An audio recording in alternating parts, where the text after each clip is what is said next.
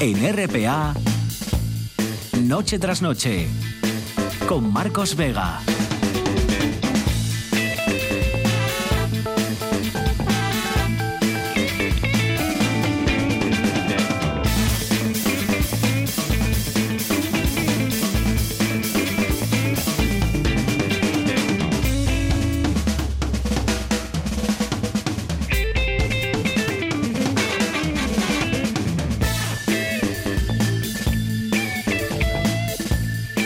Buenas noches, sean bienvenidos al espectáculo de la radio. Y septiembre parece que ha empezado con fuerza, ¿verdad? Sol y calor. Bueno, el sol ya llegó hoy, el calor lo va a hacer mañana sobre todo. Será un martes con apenas nubes y en las máximas nos iremos hasta los 24-25 grados en prácticamente toda Asturias.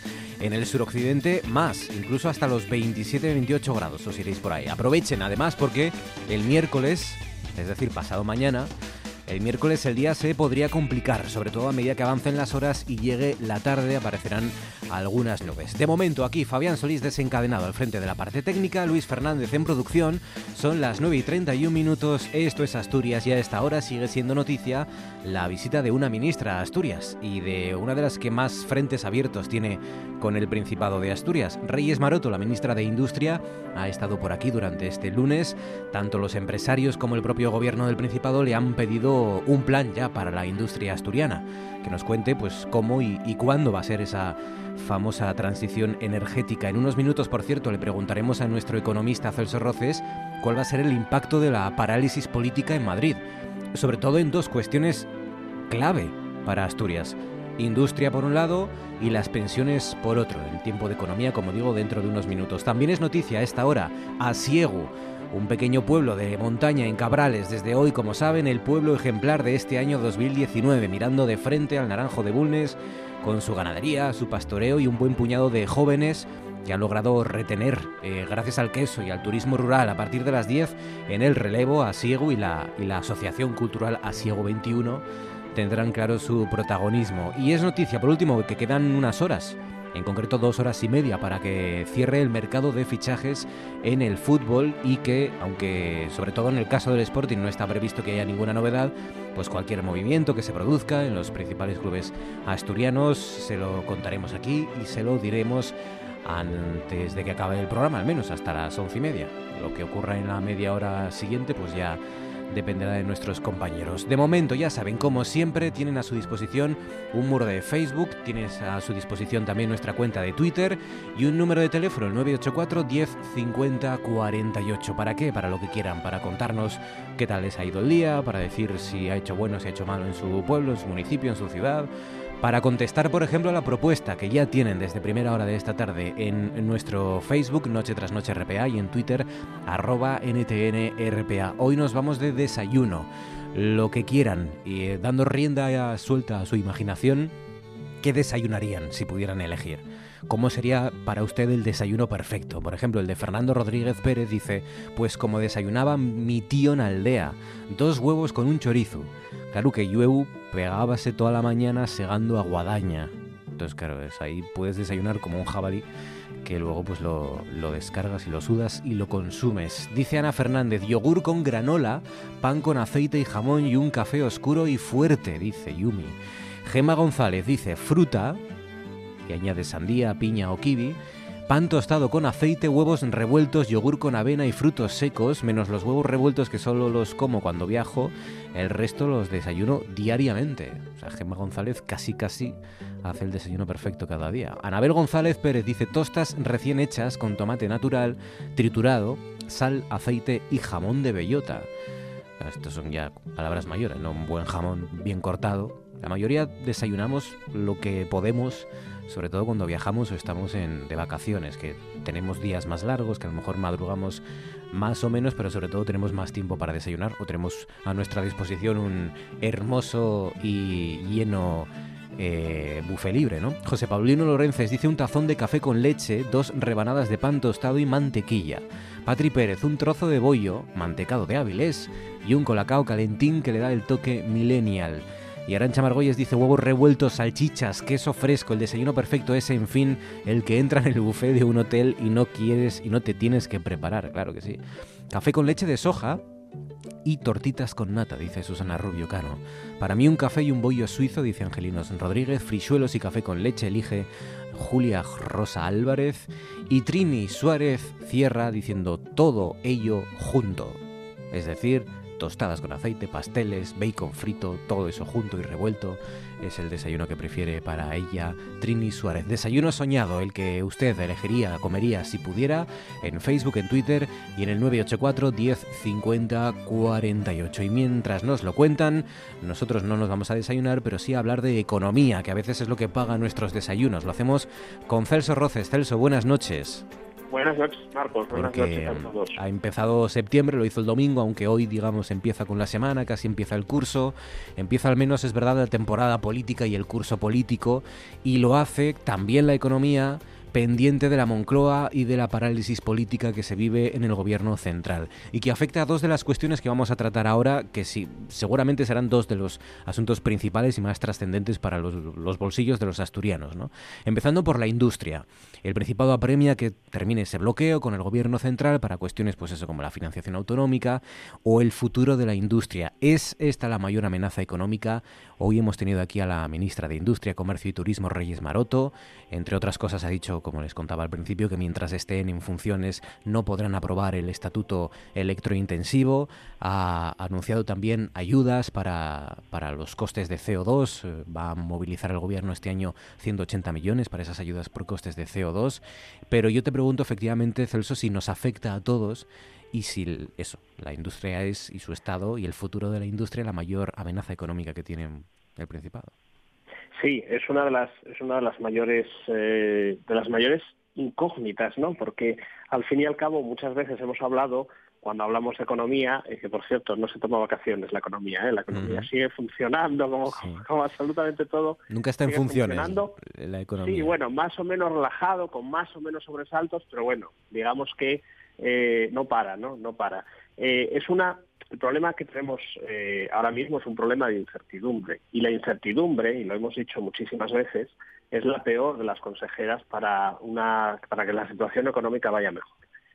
Cuando no sabemos lo que va a pasar, cuando eh, que, si vamos a tener gobierno, no lo vamos a tener, en esta situación de interinidad en la que llevamos pues prácticamente siete, ocho meses desde la precampaña, desde el debate de los presupuestos, desde las elecciones, desde después de las elecciones, al fin y al cabo esto eh, afecta de una manera muy importante a la economía. Eh, más directa o más indirectamente, es decir, nos puede tocar más o menos, pero al final decisiones que se tienen que tomar, como la aprobación del reglamento de empresas eh, al final nos afecta. ¿Por qué? Porque lo que fabrican esas empresas, al final, con, sin este reglamento, con ese reglamento pendiente de aprobar, sin poner en marcha, sin poder darles unos precios competitivos de energía, lo que hacen es que se encarezcan los productos que ellos, aquellos que estas empresas fabrican. Al final, eh, más, más de lo que pueda parecer o más de lo que podamos pensar, nos afecta. ¿Por qué? Porque los productos que compramos, en mayor o menor medida, eh, se van a ver afectados por esa subida de los costes de producción y por lo tanto van a ser más caros y por lo tanto vamos a poder comprar menos y por lo tanto vamos a generar menos actividad económica y por lo tanto eh, eso va a llevar o puede llevar a una situación de recesión o de parón económico, de crisis, y eso nos lleva a una situación de despidos o una situación económicamente complicada. Hmm. Entonces, eso evidentemente nos afecta. ¿Tardaremos más o tardaremos menos en sentirlo, en percibirlo en nuestra propia casa? Pero claro que nos afecta y claro que nos afecta negativamente. Y esta situación de incertidumbre, esta situación lo que genera o lo que provoca es la parálisis de la economía. Tenemos ahora mismo estamos asistiendo a una paralización absolutamente total o prácticamente total de las decisiones económicas. Las empresas no están invirtiendo. ¿Por qué? Porque eh, no saben lo que va a pasar mañana, no saben eh, si vamos a tener gobierno o no, no sabemos si vamos a tener regulación sobre esta materia, por ejemplo, del tema electrointensivo del que estamos hablando. ¿no? Es al final lo que genera ralentización, lo que genera retraso en la toma de decisiones y lo que genera es una nueva incertidumbre que eh, se convierte en eh, situación de parálisis de la economía, de ralentización de la actividad económica e incluso, por qué no decirlo, de recesión, que es un poco lo que en la situación en la que estaríamos, no sabemos todavía a puertas de entrar. Claro, hay cosas que por ley se pueden hacer en funciones y el gobierno no puede eh, llevar adelante en, funciones, pero hay otras que da la sensación, el pago, por ejemplo, sí, a, las comunidades autónomas, que casi que se, que se, que, se están utilizando como rehenes, ¿no? Para, para este juego político en el que, bueno, vivimos instalados. Eh, iba a decir que estamos en este mes de septiembre, pero no, vivimos instalados ya desde hace, desde que fuimos a las urnas a votar, ¿no? Prácticamente. Y claro, si eh, efectivamente a final de mes no hay un nuevo gobierno y tenemos que volver a las elecciones, esto se va a alargar hasta 2020. Esto no se lo puede permitir ni la industria asturiana ni, ni el bolsillo de los asturianos. No nos lo deberíamos de poder permitir. Al final, eh, nos lo, creo que nos lo vamos a permitir porque no nos va a quedar otro remedio. Eh, y creo que esta situación o, cómo vamos a salir de esta situación de, incertidumbre pues es eh, yo la veo más, a medio plazo que a corto es decir porque vale las elecciones creo que van a ser el mes de octubre o noviembre hay otro plazo para la convocatoria de la para la constitución de las cámaras otro periodo para constituir gobierno y la situación va a ser bastante parecida a la que tenemos actualmente. Por lo tanto, seguramente nos vamos a ir a la primavera dentro de seis meses y estaremos quizá en una situación parecida. Entonces, al final, eh, tú lo comentabas, Marcos, estamos asistiendo a un juego político. Vale, es un juego político. Pero ese juego político, nuestros políticos, que tienen que ser responsables, lo que tienen es que eh, en un momento determinado pararse y pensar de si pueden seguir jugando, de si España y Asturias se permiten seguir jugando. Y a quién tiene la culpa o quién no tiene la culpa. Probablemente la culpa la tengamos todos, nosotros que vamos a votar o no, cada uno hace lo que considere oportuno, y los políticos porque no son capaces o no quieren o juegan a ese juego de no ponerse de acuerdo. Eh, al final eso es, es malo para la economía, es perjudicial para la economía, para la macroeconomía y también para la microeconomía, la que nos afecta a nosotros en el día a día, porque esta situación de eh, gobierno en funciones, de no poder tomar decisiones, de no poder eh, efectuar los traspasos o los anticipos a las comunidades autónomas o otras cosas que, pueda haber a mayores, al final nosotros lo vamos a sentir en el día a día. ¿Por qué? Porque llegará el momento, si no se producen esos anticipos, de que las comunidades autónomas no puedan pagar las facturas en el tiempo en que lo tienen que pagar. ¿Y qué sucederá? que el proveedor que ha pagado o que ha, suministrado una serie de servicios o, eh, por ejemplo, eh, los que suministran medicamentos o que suministran medios a la administración, me imagino que querrán cobrar por el trabajo realizado o por los productos que han servido a la administración. Y si no se producen esos anticipos, pues llegará un momento en que la administración autonómica en este caso no va a poder pagar. ¿Qué sucederá ese día? ¿O qué sucederá cuando eso empiece a pasar? Y bueno, lo ha dicho, otro asunto también eh, relacionado, vinculado directamente con esta cuestión y la parálisis. Lo ha dicho hoy el secretario general de UGT, Pepe Álvarez, que sin gobierno las pensiones solo van a subir un 0,25%, que con la legislación vigente es difícil, ha dicho, que el año que viene las pensiones se revaloricen más de esa, de esa cifra, del 0,25%.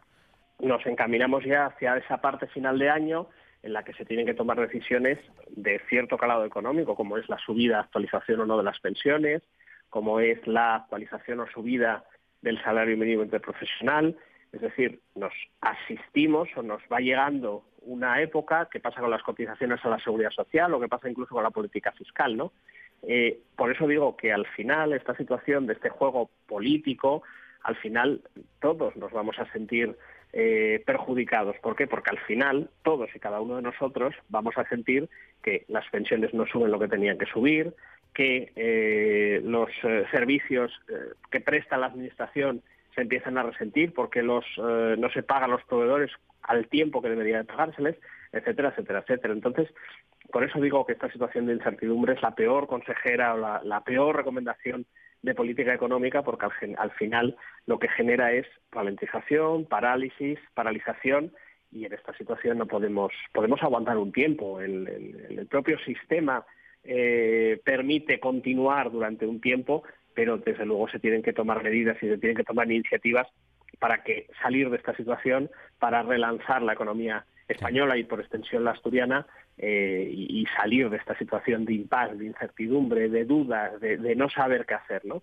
Tenemos que marcarnos objetivos, tenemos que coger la senda del crecimiento y ese es el, secreto del éxito, que no es fácil, ¿eh? que no es fácil, pero por ahí tenemos que, caminar hacia, hacia un futuro que debería de ser mejor. Celso Roces, cuídate, amigo. Un abrazo, gracias. Gracias. y ahora esto. Los hay que hablan. Los átomos son una cosa, son partículas indiferentes, ¿verdad? Que al rozarse vienen haciendo una fuerza que pudiéramos llamar más bien, porque, mire usted, son cositas pequeñísimas, ¿verdad? Que una vez conjuntas es la palabra, la palabra lo dice. Pero no dicen nada. Nosotros no nos andamos con rodeos. A nosotros nos gusta comunicar. RPA. RPA. Alto y claro.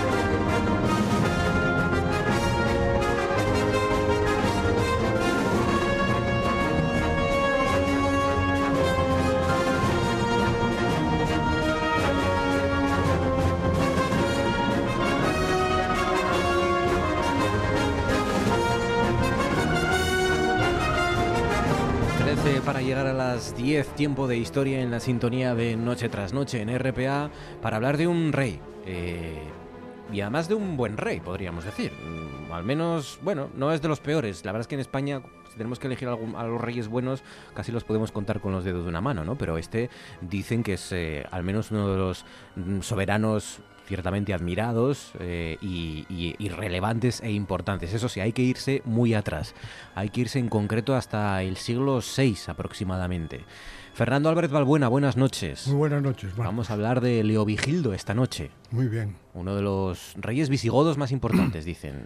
Bueno, probablemente el más importante de todos los godos. El rey y el primer rey godo que fue rey de toda España. Porque de toda la península ibérica, vamos porque anteriormente quedaba el reino de los suevos, que, él se anexionó cuando pudo. O sea que cuando podemos hablar de, España como la península ibérica, algo parecido, la, primera, la primera vez que toda España estuvo bajo un monarca godo fue bajo Leovigildo. Leovigildo, que eh, además está de, actualidad porque mm, eh, parece ser que hay varias excavaciones que mm. nos mm, remontan hasta el año 578, cuando Leovigildo se encontraba prácticamente en, lo más alto de su reinado, en la cima de su reinado, y para reflejar todo ese poderío, em, como decimos, en la mayor prácticamente en la mayor parte de la península ibérica, sureste de Francia también, ordenó levantar una ciudad, una ciudad palaciega junto al río Tajo, en lo que ahora es Guadalajara, más o menos.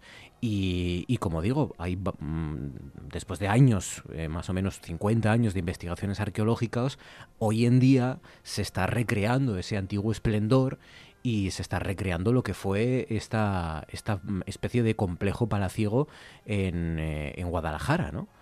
Sí, en Zorita de los Canes aproximadamente. Y eh, dicen que si fue hecha... Las crónicas son un poco parcas en estas cosas.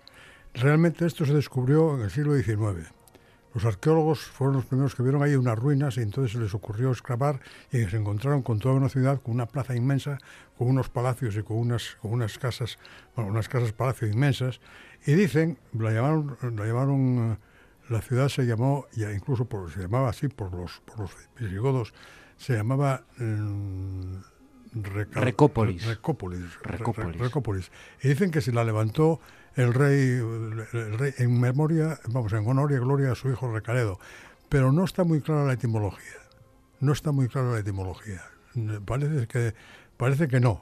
Y O sea, que dicen que sí. podría venir de ahí. Aquí, aquí discuten los autores y vale más dejarlo en una pequeña, en una pequeña, una cierta duda. Sí, sí, pero de todas formas tenía que ser impresionante porque se habla de que es el Versalles de La la, ciudad fue impresionante, aunque nunca fue la capital. La capital siempre fue Toledo, que fue donde estableció la capital lo- el, el- el- el rey del que hoy estamos hablando. ¿eh? O sea, Vamos a conocer más de Leovigildo entonces. Leovigildo- ¿Cómo llega al, al poder? Leovigildo llega al poder, eh, es curioso, la monarquía gótica, la monarquía gótica no era hereditaria, era electiva. Y este, este fue el que la hizo hereditaria, porque él reinó, porque su hermano, su, su hermano, que era, que era rey de los visigodos, Liuba, que era rey de los visigodos, lo asoció al trono y le dio a, a gobernar España en tanto que él gobernaba la septimanía. Y entonces eh, fue un rey, en, en cierto modo, eh, a- al lado de su hermano, ¿no? Ujú. ¿Eh? Y él gobernaba una parte del, del imperio visigótico y el hermano la otra. Hasta que murió su hermano entonces lo gobernó todo. Claro. ¿eh? Y ahora la, la capital, él fue quien instaló la capital del reino en Toledo. Pero esta otra ciudad fue una ciudad ad, ma- ad mayorem de gloria, ¿no? O sea, a mayor gloria sí, de... sí, de- igual por eso lo llaman Versalles, porque Por eso, era sí, una por eso, porque zona era- apartada, palaciega y exacto. pues, Exacto.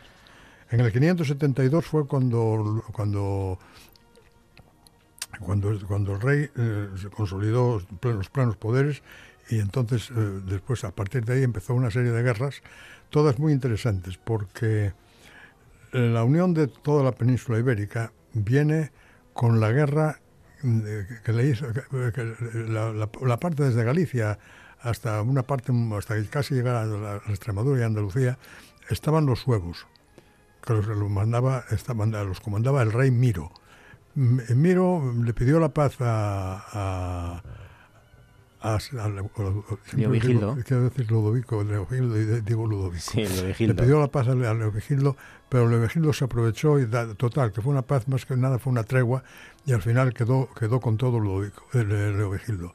Y por eso Leovigildo fue el primer rey de toda la España, porque él primero también había luchado contra los eh, contra los eh, los tardorromanos Ujú. que había en el sur de España y conquistó Córdoba, que fue muy importante. Y luego también otra cosa muy importante que hizo fue la guerra en el norte, donde conquistó eh, el, el País Vasco, forma- no- creando la ciudad de Ávila, de, la ciudad- en la llanura de Ávila, creando la ciudad de Vitoria, porque a él no le interesó coger todo el País Vasco. Esto es curioso, porque él necesitaba un estado tapón entre, entre los francos y su reino. Y entonces los, los, los, los vascones que llegaban de Bilbao a, a- a lo que es hoy San Sebastián, esos los dejó en paz, les, les quitó un trozo y a los demás los dejó en paz.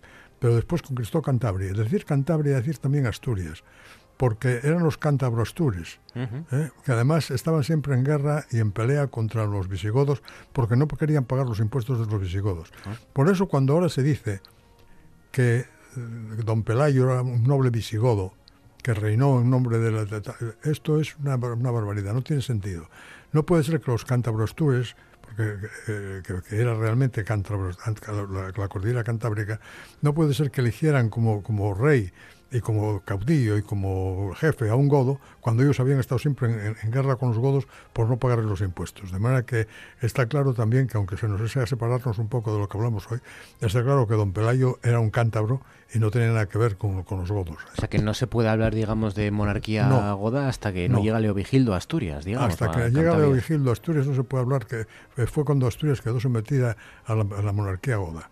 ¿eh? Y luego después cuando la- los árabes, eh, bueno, la independencia de Asturias, que fue la primera que saltó contra los moros y tal, esto, pero esto es otra cosa de lo que no tenemos que hablar hoy. Con lo cual estamos ya hablando de contra los bizantinos, contra Córdoba, contra el norte, Contra o el norte, eh, contra todo con campañas militares. Todo con campañas militares. O sea, era un gran estratega, Y fue entonces. un gran general, y un gran estratega y además un político habilísimo, muy hábil. Lo que es cierto es que su memoria deja muchas cosas que desear, pero bueno, en fin, él vivió, vivió, m- nació hacia el 519, eso no está muy claro, y murió el 566, el 586. De manera que vivió unos 67 años, de los cuales vino a reinar aproximadamente 17 o 18. ¿eh? O sea que fue un rey de larga, de un reino de larga duración. Y esos años él era riano. Tuvo dos hijos, que fueron Hermenegildo y Recaredo.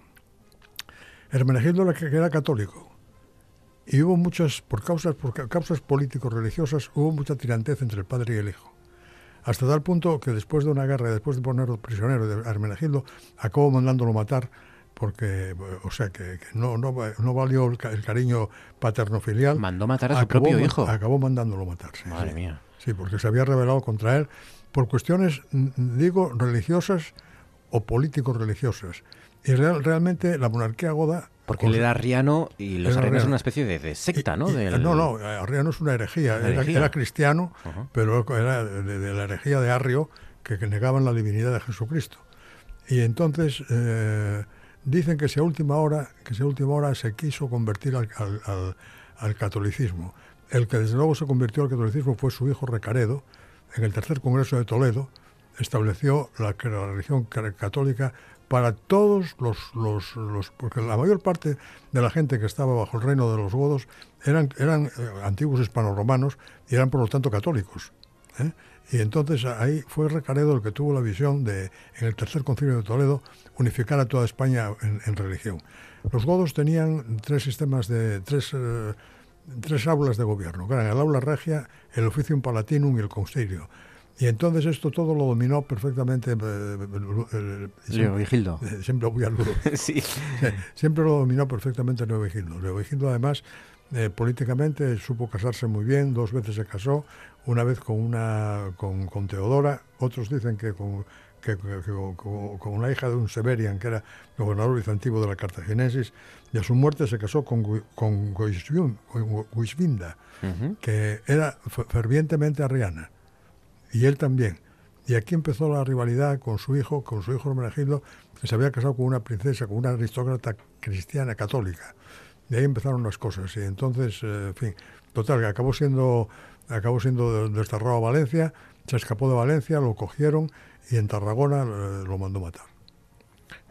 Eh, Recaredo, por tanto, fue el que estableció Recaredo fue el, que después heredó la, la corona, y porque a partir de, de, es a partir de, de, este hombre cuando, cuando la corona se hace hereditaria, lo cual fortaleció mucho a la monarquía visigoda, porque el ser electiva creaba cantidad de cantidad de problemas. Claro, antes se reunían un comité de nobles, digamos, y, elegían, un rey, pero claro, entre que se elegían y hasta que se elegía los, los crímenes, asesinatos, puñaladas, aquello era conspiración pura y dura, conspiración pura y dura, Constantemente. continuamente. Al hacerlo hereditario, digamos que se solucionaba esa parte, era más directo, aunque las conspiraciones continuaron. Continuaron y hubo también, bueno, y la última, los hijos de Vitiza eh, se, se, pusieron enfrente de Rodrigo porque querían, Vitiza fue el penúltimo rey visigodo y, los nobles, el, el, aula regia me parece que, eh, que, eligió a Rodrigo. Y entonces eh, entre los hijos de Vitiza y Rodrigo hubo terribles, terribles luchas, tales que, fue, que son, lo propiciaron la venida de los moros, porque los moros fueron llamados por los hijos de Vitiza, no vinieron aquí por las buenas, vinieron precisamente porque fueron llamados. Ellos tenían ganas de entrar en la península de alguna manera, pero claro, eso fue el golpe de gracia. la, Sí, entraron en calidad de, soldados pagados, ¿no? Pero cuando vieron el, suelo, lo que, vieron lo que había aquí, entonces ya no se quisieron marchar, ah. ya se quisieron quedar aquí para todo el mundo. Eh, por eso fue que, que, Leogildo, Leogildo, con el objetivo de asegurar su sucesión en su, en su primogénito, le casó con Junguntis, hija de los reyes Sigiberto y Bruniquilda, mientras que tanto Leovigildo como su esposa eran fervientes arrianos. Las frecuentes disputas religiosas y políticas entre ambos, es decir, religión y política estaban terriblemente unidas.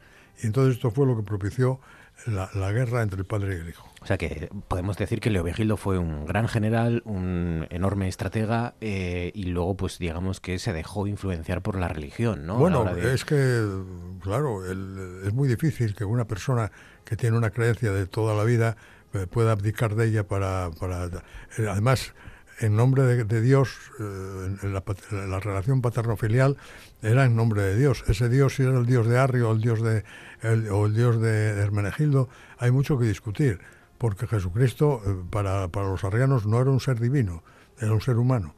Y entonces, claro, aquí podía haber, y eso creó muchos enfrentamientos y muchas que fue Recaredo, su hijo, precisamente, quien acabó con ellos declarándose eh, eh, eh, católico a toda la provincia, a todos los hispano-romanos y a todos los godos. Hemos hablado de su faceta militar, de su faceta familiar, digamos, o, política, pero es verdad, la, parte, digamos, más legal, o, de más gestión, ¿no? Se habla del código de Leovigildo, el Codex Revisus, que era un, cuerpo legal. Que luego acabó en, el Liber Judicium, sí, sí. Él, reunió todas las leyes antiguas del reino e hizo un código nuevo creó nuevas leyes y creó un nuevo derecho. Un nuevo derecho basado en el derecho germánico que, desterraba por completo, al, no por completo en lo político, perdón, en lo religioso y en lo familiar o en lo civil, pero sí en lo político desterraba por completo el derecho romano.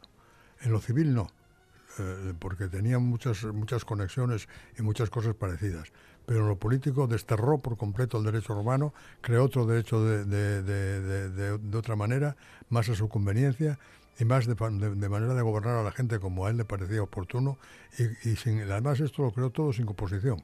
La gente lo aceptó sin, sin ninguna dificultad. Leo Vigildo, el gran rey Leo Vigildo, por reformas, por sobre todo la expansión, la reorganización del territorio de, España, lo que Eso hoy fue es lo España, más lo más importante. fue verdaderamente es el primer rey Tocius Hispani, el primer rey de toda España. Es el... Pues sí. Fernando Alberto Buena, como siempre, un placer, amigo. Muchísimas gracias. Muchas gracias a vosotros. Cosas que pasan en Noche tras Noche. La gente de la arena, eh, ojo, menos seis personas parece ser que en el referéndum que habían eh, convocado, ¿no? En, bueno, pues en este conciliábulo eh, con el cual habían declarado su independencia de Soto del Barco, había únicamente seis personas que habían votado en contra, que eran unos pescadores que, fíjate tú, la mala suerte, eh, cuando hay un periodista de un periódico nacional, La Libertad... Se internacionalizó el conflicto, por lo que Totalmente. veo. Llegó a la prensa nacional. Llegó a la prensa y además gráficamente. Quiero decir, todos los periódicos eh, del ámbito nacional informaron de este proceso independentista, quizás con los ánimos un poco más tranquilos.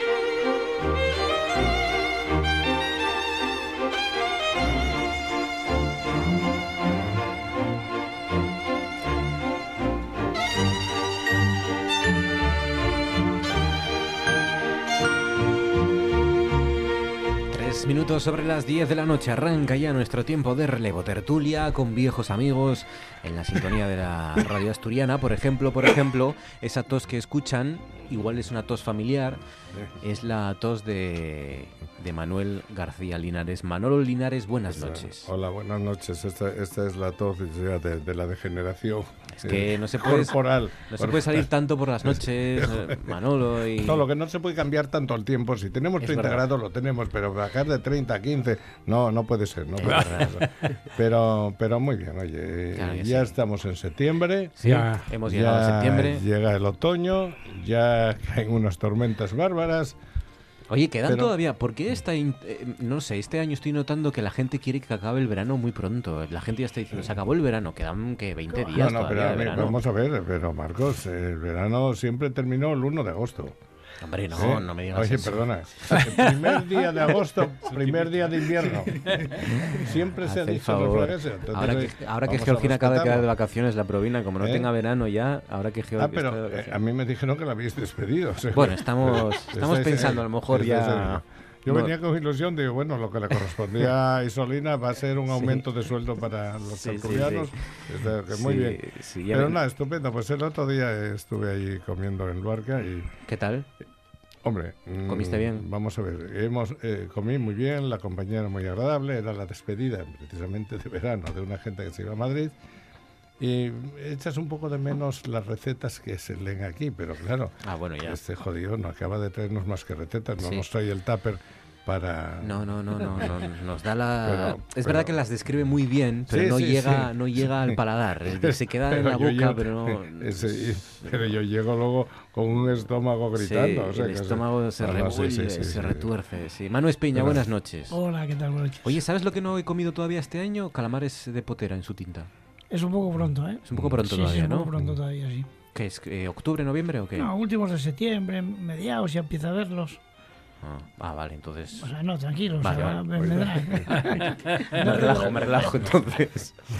Vale, vale, vale. Es que el otro día eh, fueron unos amigos a un sitio y dijeron que no, que no había. Y... No, no, es que es- Pero será un estar- sitio bueno, ¿no? Porque realmente Escasea, ¿no? si no te los dan, porque dicen que no es temporada de potera, es que son gente seria. Claro, claro, Claro, claro. claro. Es que tiene que ser de potera, Sí. si no, no. Tiene que ser, o sea, el- calamar de botera es un calamar que, que con, con nada más ver el fuego se te deshace en la boca. Claro. O sea, eso es lo, y, y estamos acostumbrados a comer mucho chicle. Sí. Oye, te voy a decir una cosa, yo no veo aquí el fuego por ningún lado y cuando tú empiezas a hablar ya se me deshace en la boca todo, pero, o sea, el- al menos el aroma. Sí, bueno, eso, eso es un poco, mira, eh, yo es curioso, yo cuando estoy haciendo la receta en casa, estoy escribiendo en el ordenador, bueno, no os podéis imaginar lo que estoy salivando. No, no, sí que nos lo podemos imaginar. O sea, Ya te digo entonces, yo que sí. eso es un poco, Cada lunes me lo imagino. pero bueno, eso ye- eso es la conclusión de, de 40 años de trabajo, ¿no? Hombre, claro. Eso es un, y es un poco, y, y, y además es que yo he hecho de mi profesión mi vida.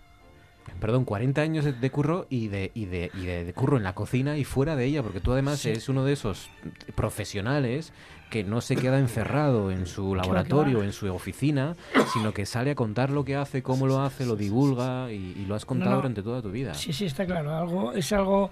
eh, yo siempre he dicho que mi vocación frustrada es la enseñanza, ¿no? Eh, eh, aunque la cocina, bueno, fue me ha llenado hasta arriba, ¿no? Hasta más arriba todavía, es decir, me ha llenado hasta las canas, las muchas canas que peino, ¿no? Y, y, y, y por eso mm, a mí la radio me hace súper, súper, súper feliz, porque yo sé que la gente que está escuchando está salivando conmigo. Escucha, porque tú además también eh, has estado en radio, has estado en televisión, has estado Sí, en sí. prensa. Tú Sí. sabes, Manu, como yo, que la tele pues está muy bien porque puedes ver lo que estás cocinando y ves el resultado y está muy rico. Ahora, la potencia De la radio de la es radio, de lo que está la gente imaginando cuando nos está escuchando, eso, eso, Eso es, eso es, eso es impagable. no tiene Es parangón. impagable, sí, sí. Aunque estoy muy enfadado, ¿eh? ¿Ah, sí? Oh, Sí, sí, sí, estoy muy enfadado porque... porque con hoy- Yole, con Yole. no, no, hoy me he enterado de, de cosas que, que se me ponen los pelos de escarpia cuando, las, cuando, las- cuando me he enterado, ¿no? ¿Sobre qué? ¿Qué? Sobre, sobre el medio rural y sobre el trato vejatorio que se le está haciendo a la gente en el medio rural. Pero de, de- Ah, entonces, que son varios tratos vejatorios, Sí, en sí, alguno sí. Bueno, concreto. bueno, son- bueno, son mira, pues mira, seguir más lejos. Carreteras... eh, No, no, no, seguir más lejos. Enseñanza. Ah. ¿eh? Enseñanza. Eh, y además voy a decir con pelos y señales. Colegio Público de Cornellana. Este año empiezan eh, cuatro niños de tres años a clase. Los juntan con de tres, de cuatro y de cinco años. Un solo profesor para los niños. Segu- después, eh, eh, el profesor está solo en clase. Para salir los niños al baño, es decir, no existe ningún acompañante. O sea, es, es que es, es gravísimo. Gravísimo, ¿no? En cualquier eh, ciudad. Bueno, aparte, los niños se tienen que desplazar desde su casa en autobús, sin acompañante en el autobús. Estamos hablando de niños de, tres, años. Con el conductor, nada más. Con el conductor nada más, efectivamente. Y posiblemente el autobús lleve también viajeros. Lleva también, exactamente, lleva también No, no, viajeros. es que puede llevarlos, claro. ¿Eh? Sí, es sí. que, o sea, lleva también viajeros. Bueno, es que, eh, bueno, es- o sea, es un, es, un, es un despropósito, porque es que además yo nada más que pido lo mismo que tengo en una ciudad. Porque pago el mismo impuesto Claro. que paga el ciudadano que vive en una ciudad. claro, claro. Que es, es un acompañante escolar en el autobús y un, un auxiliar para ayudar a este pobre paisano. Ah, porque si un niño de tres años se tiene que ir a orinar, Claro. si lo tiene que hacer él. Sí, sí, bueno. no. Es- él no es- puede abandonar la clase. Eso hay una solución, es que realmente eh, se metan a políticos los del autobús y entonces eh, contratan eh, unos asesores. y Mira, ya no hay, está, pues no hay- Manolo, no hay ninguna solución. Es decir, quieren acabar con el medio rural. Sí. Y no hay más. Y si no hay quieren, más. van a acabar. Es que van a acabar. Y Es, si no decir, quieren, es que además, acabar igual. es que además después Bueno, se, les, oye, se- pero- se les llena el papo de decir pero vamos que hay a que ver, hacer la España despoblada. No, la Navelgas, España Nav- que despoblasteis. oye, Navelgas pertenece a Tineo. Sí. Es que es del municipio Sí, de Tineo. municipio de Tineo. El día 31 teníamos la fiesta grande, que era el final de fiestas y tal. El sábado estuvo entonces había poca gente. Estaba el tiempo malo. Hubo un cross popular muy animado, muy bien y tal, pero la noche por la verbena había poca gente.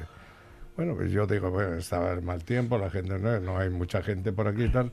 Pero es que ya donde no hay mucha gente y es medio rural, en Tineo el ayuntamiento organizaron un, un concurso de ganado Sí, y además con verbena y con, y- y con fiesta y tal. Digo, oiga, pero Y ¿qué encima- pasa? ¿Que ahora nos hace la competencia Y a encima- los propios y- vecinos? Y encima, y encima espera, espera, que creo que tu- tuvieron que suspender una actuación porque la orquesta no llegó a tiempo Eso porque fue- se atravesó eso un camión sí, sí, en, eso- en- en las carreteras terciarias. En lo de entre Naraval y Navelgas, y Navelgas, sí, sí, sí, sí. efectivamente. Y un trailer, la, la orquesta New York, New York, parece ser que es una orquesta que a mí no me más, pero, pero bueno, que es Sí. que Pero es que esto- realmente es que está- Que no puede llegar la orquesta al pueblo, porque es- este- esas- esas- Es bueno, sí, pero sí. además es que esta orquesta quedó colgada ahí ¿Colgada? hasta el día siguiente Sí, sí. no pudieron No pudieron salir. no pudieron quitarlo, tuvieron que ir dos Pero a lo mejor grúas. tuvo que cancelar incluso otra Pero, pero, el, el- el- eh, aparte de, de fastidiársele el contrato que tenía Navelgas,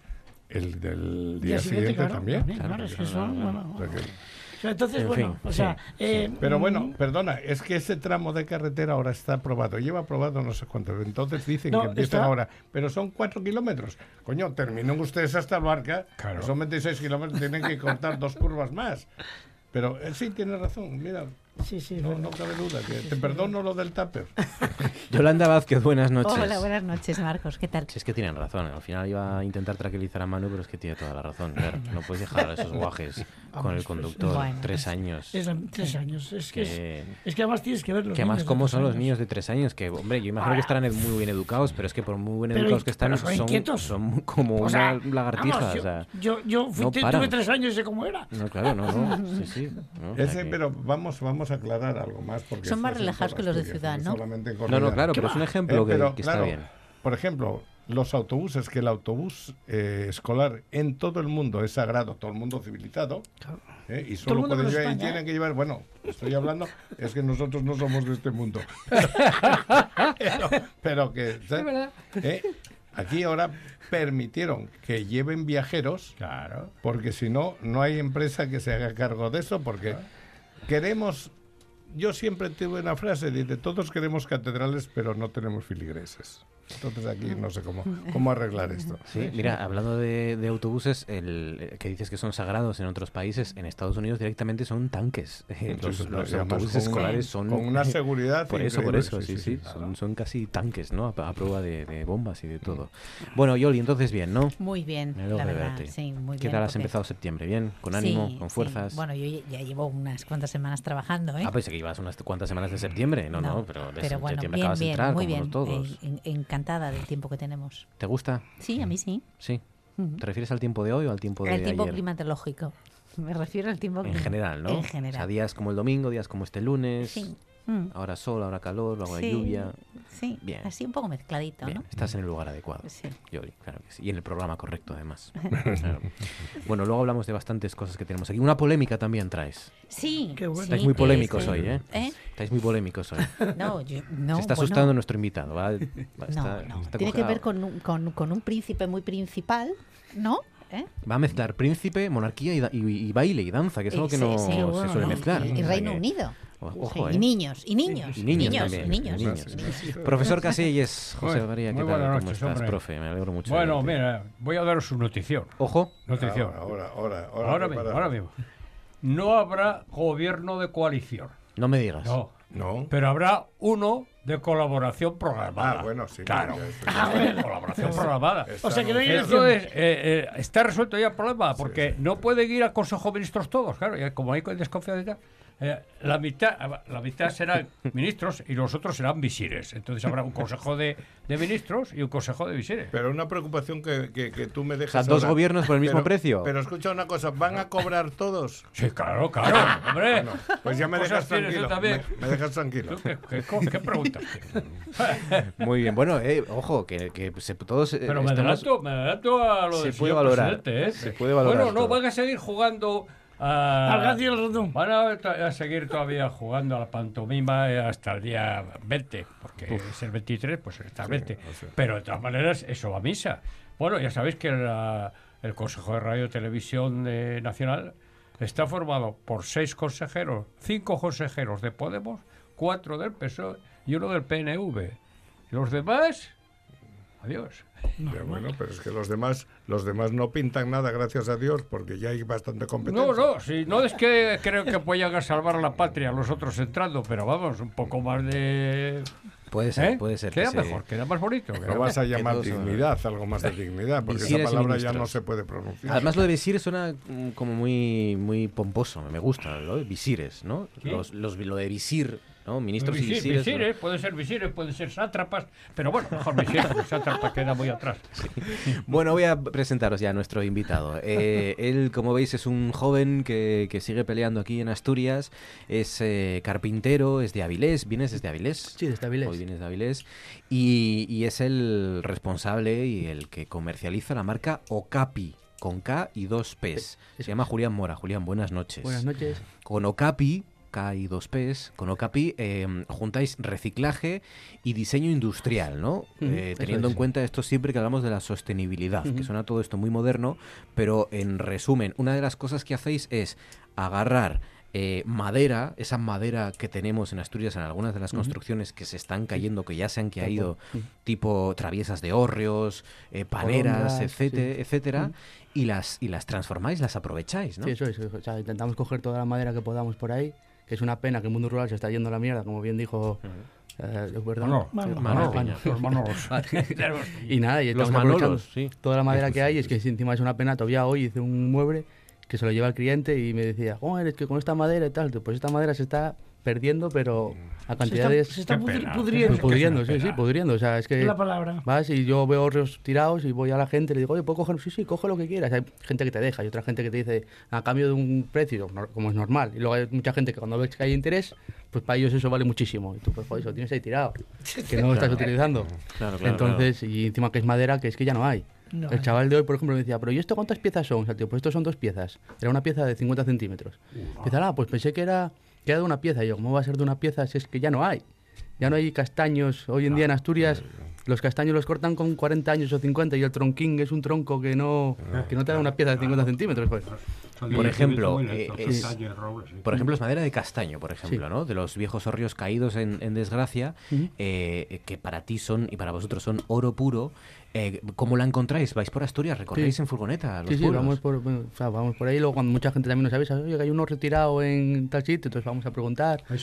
Sí, y luego hay gente que se dedica, sobre todo por la zona de Cangatonís, hay gente que o sea, repara hórreos y esa gente es la que me pega el toque. Oye, que voy a reparar un hórreo que está muy chungo, que voy a coger colondras de ahí, si te interesan, y o sea, hacemos un trueque, o sea, un trueque económico. vaya. Es que quien más, quien menos, eh, a la hora de, de ver los materiales que hay en nuestras casas del pueblo y en los, y en los hórreos de alrededor y en las paneras, hay esas puertas que son Sí, sí. una madera Mm. Y vigas. que, que era la base, porque Sí, era la base de las construcciones, tenían que Mm. servir como soporte, como sostén, como aislante, como Como todo, ¿no? y encima como estaban hechos, que estaban hechas a mano, pues. Que hoy es todo mecanizado Claro, y todo tal, sí, y está, eso está hecho a mano. y la gente no lo valora. Y, Cogéis todo eso y lo lleváis a, Sí, a sí, tengo, un, tengo a- un tallerín. al taller. Sí, es un taller muy artesanal, tengo una máquina combinada nada más y luego todo demás a mano. ¿Y qué hacéis Y ahí? Y lo transform- transformamos la madera totalmente. La gente queda alucinada. Porque, claro, coges la la. Sí, se la limpias, la regruesas y queda. Claro. Es, es que es nuevo. hay otra cosa. Mm, es nuevo. Y encima el tono que tiene. Otro madera. color, Sí, otro color. Una madera ya eh, consolidada Sí, sí, con consolidada, el sí, tiempo. sí. Oye, Seca, joder. ¿no? Sí, que la- mucha gente dice, oye, la, la- sobre todo la polilla o tal, tío, esa madera ya no tiene No, polilla. no entra nada, claro. ¿Por qué? Porque la polilla come lo más, lo más blando Sí. y deja lo más duro. Entonces lo que queda es lo que no puede comer. O sea, que aquella madera que resiste a la polilla es Sí, porque indestructible. es- casi. sea, suele ser como el corazón de, Desde el árbol. sí, del árbol claro. o de la rama, que, Claro, ahí Es lo más duro. que es lo más duro, entonces no tiene mandíbulas para poder comer, entonces ahí no... Claro, claro. Y hacéis muebles. Sí, hacemos muebles, mesas... Por ejemplo, me- mesas, Eh, de noche. Sí, mesas, ya, aparadores... La verdad que hacemos casi todo tipo. Decimos, hacemos isletas de cocina, muebles de cocina... eh, también hacemos mucho para eventos y pastelería. Y nada, de momento llevo cinco años y empecé con los palés, reciclando palés. Y Que esto se puso muy de moda hace unos años, Sí. ¿no? Todo el Sí, mundo pero bueno, quería Yo Un palé de mesa. un sofá Sí. de palé, un palé de Una- mesa. Un palé de mesa, bueno. a- a- Dos, cuatro ruedas y ya está. Es como si- yo vi, llegué a ver hasta cierta fiebre de ca- cachopismo palé, Sí. ¿sabes? Sí, nos, hem- nos hemos pasado un poco con los palés, Sí, ¿no? claro. Y, y- y- y también de esto de, de la cama, los cabeceros de palé también. Y, y somieres de palé. Hay, hay en gente que todavía lo pide, hay mucha gente que todavía... Hay, hay muchos restaurantes decorados con palés y tal. Sí. Y hay Sí, mucho- muchos sitios, eh, casas y restaurantes también, decorados con eh, cartón, con cajas de cartón. Pero lo del palé, entonces, ¿en qué quedó? ¿Todavía No, está yo, yo con la madera, yo pues, o sea, cuando empecé hacía cosas con palés tal cual, como se ve por ahí, palé con cuatro ruedas, pero yo lo que hacía era desmontaba el palé y esa madera la utilizaba como si fuesen tablas de pino normal. Para Sí, otra sí, cosa. claro. Entonces encolado y tal, y ahora sigo sí, haciendo, sí. o sea, ¿Y los- sigo haciendo bastantes cosas ¿Los con palés te los encontrabas también o los comprabas? No, los, eh, los iba cogiendo por ahí, ahora ya tengo empresas que me los dan, que les sale más barato dármelos que mandarlos al reciclaje. Claro. Hay mucha Entonces- gente que los tira a la basura. Sí. Es, es- es una cosa. Mm. Yo conozco uno que hace cabezudos y utiliza la madera que le queda en el siringuelo. Claro, por ahí. Claro, claro. No, sin igual va mucha gente a buscar madera. Mucha Mm, gente. Sí, sí, sí. Oye, eh, todo esto la verdad es que suena muy artesanal, pero es que, es que esto es lo que nos encanta aquí en el, en el relevo, de, de las cosas que hacéis. Porque todo esto suena muy artesanal, muy, muy improvisado, casi, eh, pues eso, un chico que va, un chico joven que va por los pueblos buscando madera de hórreos y que luego hace, hace muebles y, y los recicla y, y hace artesanía y los diseña. Pero es que claro, uno entra, que este es el, el paso que hay que dar ya. Eh, uno entra en vuestra página web, que es www.ocapi.es, Ujú. repito, Ocapi con K y dos P's, y tenéis una página web digna del mayor, de la mayor tienda de. Bueno, a- ya le gustaría a Ikea, ¿no? Con digo, la elegancia, Esa los palabra- ejemplos de los. palabra está maldita. De los claro, claro, de, de los muebles que hacéis, de la calidad de los materiales, de, de la estética. A ver, hay que, o sea, hay que, yo tengo dos carreras, además de ser carpintero, entonces, joder, hay que posicionarse. O sea, no puedes entrar como un... Por eso me llamo Capi. Si no carpinterías Benito, ni carpinterías Juanito. Tienes que entrar con una marca e intentar posicionarte dentro de lo que se pueda dentro del sector. Y hoy en día la gente joven en Internet es... O sea, yo todo Es trabajo que tengo es fundamental. gracias a Internet. Es fundamental. Mm. El boca a boca es Internet. Sí, o sea, es sí, más sí. el eh, oído pantalla. O sea, el- a vista pantalla, perdón. ¿Te, te puedo preguntar qué otras dos carreras tienes? Eh, empresariales y comercio y marketing. Y de esas dos carreras, eh, lo que más din- eh, dinero te da ahora o lo que te da de comer es la carpintería. Sí, llevo cinco años ya con solo dedicándome a, a la carpintería. Pues siempre fue mi ilusión de chaval. Y de viejo, Bueno. la carpintería, fíjate tú. Lo que pasa es que es dificilísimo, porque No, que- no. creo que hay un centro nada más en Infiesto por ahí, ¿no? Sí, en el ¿Eh? Infiesto sí, es un, Y es se un acabó. FP. Sí, pero antes, curiosamente, volvemos, Prial. volvemos cuando los Oye, en pueblos- Gijón, en Gijón también hay algo Ah, sí, ¿eh? sí. Cuando los pueblos tenían vida, en todos los pueblos había carpinteros, había ebanistas Claro, y tal. claro. Y los chavales, uno de los juegos que teníamos era ahí. Yo aprendí a cortar y a cepillar y a cerrar y tal. claro. Yo me hacía mis, mis bastidores y me hacía todo en la carpintería frente de casa, que a su vez él hacía carros. O sea que se- Yo tengo, claro, yo claro, tengo claro, grabado uno de estos, una de estas, eh, de estos olores que, que como la Magdalena del sí, Prus, sí, uno de estos olores, entrar en el taller de mi tío abuelo Emilio, Sí, sí. tengo grabado el olor a fuego en la, en la- ese olor a Ese madera, olor por las mañanas. es inolvidable. Cuando entro al taller por las mañanas me presta por la vida. Pero es que es, realmente es de lo más evocador que uno puede la encontrar. viruta es... La viruta, encima sobre todo, si es de castaño huele. Sí, sí, bueno. Sí. Un Julián, olor que es que no es ni de pino, ni roble, No, nada, es el castaño. tiene un decir olor- que creo que has acertado plenamente. en, en mi modesta opinión, la gente debe tener una carrera, eh, si pudiera, universitaria y otra profesional. No, pero yo creo que es lo mismo, profe. Vamos a ver. Claro. Yo le decía No, a mis es que hijos, además- hacer algo, Y salidas. hacer algo que os dé satisfacción ¿eh? Claro. y que os sirva para trabajar. Siempre seréis mejores ingenieros, mejores albañiles, siendo ingenieros de caminos que siendo analfabetos. Por supuesto. Pero claro, no ir al título por el título, que es Mm, lo que claro, hacemos claro. ahora. Aquí hay mucho titulado, claro. pero de trabajar, que te man- ¿no? Yo creo que te mandan a elegir muy pronto también. Sí, también, sí. con, Sí. con 16 años, No sabes 17, lo que quieres, no sabes dónde te pega el viento todavía. Eh, No sabes lo que te buena gusta. expresión Te- esa, no sabes cómo te pega el viento. ¿Te costó decantarte, Julián? Eh, no, a ver, yo empecé, ya tenía un trabajo, quedé sin trabajo y me tenía que dedicar a algo. O sea, me dedicar al tiempo echando currículums y tal. Dijo, joder, no puedo estar en casa parado. Entonces mi tío abuelo tenía un taller en casa de mis abuelos y empecé ahí poco a poco a hacer ñapas, no sé qué. Y salté, coño, pues esto, empecé cuando empezaba el tema de reciclaje, salté, "Ah, pues esto es reciclaje y empecé, empecé, empecé, empecé, llevo cinco años. Claro, sí, O sea, que fuiste autodidacta, Sí, digamos, no, en la bueno, a ver, carpintería. aprendí o- mucho de un carpintero que hay en el pueblo, Claro. que iba él, que encima es un ebanista, como es todo, encima todo manual, todo, claro, o sea, una, claro. una paciencia, una delicadeza enorme, y poco a poco me fue enseñando, y luego el, eso, el ensayo y error, o sea, Es así. ensayo todo- y error, ensayo y error, ensayo y error, y poco a poco. Todos los artesanos eran grandes maestros y además tenían una gran paciencia, lo acabas de decir, con los niños. Y además, todos tenían una herramienta que los críos cogíamos, Ujú. y entonces esa la tenían aparte Claro, ya para sí. que no estropease. Sí, la que buena, ellos claro. usaban, claro. o sea que- sí, sí, sí. ¿Por qué okapi? ¿Qué significa? ¿Qué- qué- Eh, okapi es un animal que lo daban por extinguido en África Mm. y en, 18 en 1980 y pico uno fue a cazar y, Y apareció, y- y no sé. apareció un okapi y dijo, Sí. vi un okapi. Dijeron, ¿cómo va a ser un okapi si lleva extinguido la de Dios? Y a raíz de ahí eh, investigaron más y vi que había un... Aparecen unos Sí, sí. carpinteros que llevaban extinguidos la de Dios. No, y encima... Eso está No, muy bien. pero hay muy poco, ¿verdad? Que Sí, sí, hay muy poco, está en peligro de extinción, solo que se daban por extin- porque ya no había en el Congo. Acabo de decirte, ¿por qué Mm. no se crean más centros de formación para ¿Y, este y- y tema? esa, esa es la conexión? ¿Que la carpintería está en extinción o no? No, ¿O simplemente te me gustó gustaba, el nombre? o Ah, sea, me vale, gustaba vale, el nombre vale. y lo intenté guardar como capi como el animal, pero no me dejaron, porque como al ser animal no te dejan que sea exactamente igual que el animal, Ah. el nombre comercial. Entonces te tuve que poner una P más. Pero eso de, de que no te dejan por lo- porque hay bastantes animales aquí ya. ¿o cómo es? Eh, para que no haya visto nunca un okapi como, como es yo, peligroso, hombre, Manolo. un okapi, Precioso. ¿eh? Precioso. Un okapi es co- que como una especie de jirafa pero sin el cuello Sí, largo sí. Eso es. y con y con rayas de cebra pero en los en las patas nada más. Es como entre ¿no? una de esas caballo, antílope, cebra, Sí. jirafa. Sí, sí. Sí, Es como, o sea, yo lo leí como Sí, sí, sí. la evolución es como que la jirafa que se fue a la selva, que se fue Ah. acortando y le fue quedando porque la cabeza, o sea, la cabeza es igual que una jirafa. Sí, con las orejicas Mm. y Tiene cuernitos y todo, como- Poco a poco nos vamos quedando sin cerebro porque no lo usamos. Entonces... y las patas largas. y las patas largas. Y- decía un catedrático en cristalografía, pobre, murió muy joven. Y decía, como ahora quitaron la cristalografía del bachillerato, en todas partes dice, la gente tiene cerebro plano, no ve las cosas en tres dimensiones. Bueno, hay gente reivindicando que el cerebro no, pero la Tierra sí. fabulosa. sí. Sí, sí. Oye, ¿qué, qué otros materiales, aparte de, de madera y... A ver, trabajamos hierro también. También hierro. Mm. Que, o sea, soldamos, hacemos las estructuras que es todo de hierro y hacemos muchos muebles con hierro. Y luego también todo lo que pueda pillar por ahí. Ahora estoy haciendo mucho mármol, que también hay mármol a, a rabiar por ahí. Ah, Ah. Sí, y luego a eso, que la gente muebles antiguos coge el mármol y lo tira. Y hay, hay- sí, y hay mármol que está, está nuevo. Mira, te voy, una de las mayores desgracias que, que ha tenido este mundo, y no me voy a referir a la región solo, es decir, cuando las, eh, los grabados empezaron a ser mecánicos, la, la piedra eh, para grabar, ¿eh? El, el- la, no recuerdo, no me sale el nombre ahora, era...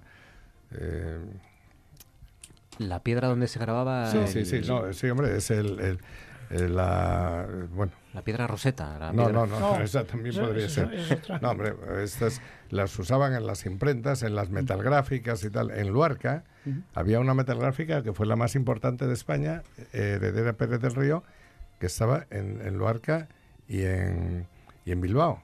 ¿eh? Y se fue a pique todo esto y la, las piedras que tenían almacenadas ahí las usaron para cementar edificios y tal. Y que son La, pi- la piedra litográfica. Litográfica. Eh, sí, litográfica. Eh. Yo tengo tres o cuatro en casa que tienen. Claro, y claro. realmente eh, nosotros en el taller yo las usé bas- bastante. Claro. Pero yo tengo alguna porque tienen eh, todavía el, el grabado de empresas de aquí de Asturias. Ah, Qué bueno, qué bueno. Oye, hablando de extinción, eh, tenéis un apartado en la web que es los hábitats. Sí. sí que que- es, que es que me está llamando mucho la atención, me ha llamado mucho la atención, es los lugares donde habitan los muebles que habéis Sí. eh, hecho. Sí, la tenemos un poco olvidada esa sección porque todavía la- hace tiempo que no la renovamos. Pues bueno, estoy Pero- viendo aquí el Toma 3, por ejemplo, que es un Sí. lugar de es un cafetería Gijón, sí. de Gijón. El Toma 3 hay muebles vuestros, entonces. Sí, hay sillas, creo recordar. Sí, hay una silla Sí, pues de la que empezamos, de- en el 2016 o 2015, las sillas ahí. Ahora tenemos muchísimos más hábitats, por suerte. Sí, sí, sean- sí, sí, porque yo estas Sí, sillas las he visto en más sitios. Sillas muy, muy rústicas, pero muy fuertes, muy sí. resistentes y, y cómodas. ¿Cómo de colegios, por ejemplo, Ocapi. Ocapi.es. Punto es. Ocapi.es. Y ya lo último, porque también tengo curiosidad. Claro, esto no es solo un mueble exclusivo, un mueble eh, pues eh, mm, particular, hecho a mano, etcétera. Es un mueble que tiene, tiene un pasado, Sí, tiene una historia. ¿Los clientes os preguntan por esa sí mucha historia? gente, mucha gente nos pregunta, sobre todo hay veces que para las mesas de, de castaño, claro, como utilizamos partes de hórreo, mucha gente nos pregunta dónde son esos hórreos. Y Claro. yo le digo, mira, este es de, me dijeron que es de esa zona porque se ve en el tono de, de la madera. Y luego hago con puertas también, mucha gente que me que pide cosas con puertas. También andáis buscando, pues esta puerta salió de, no sé, de, de grado, de un sitio de grado que lo encontré.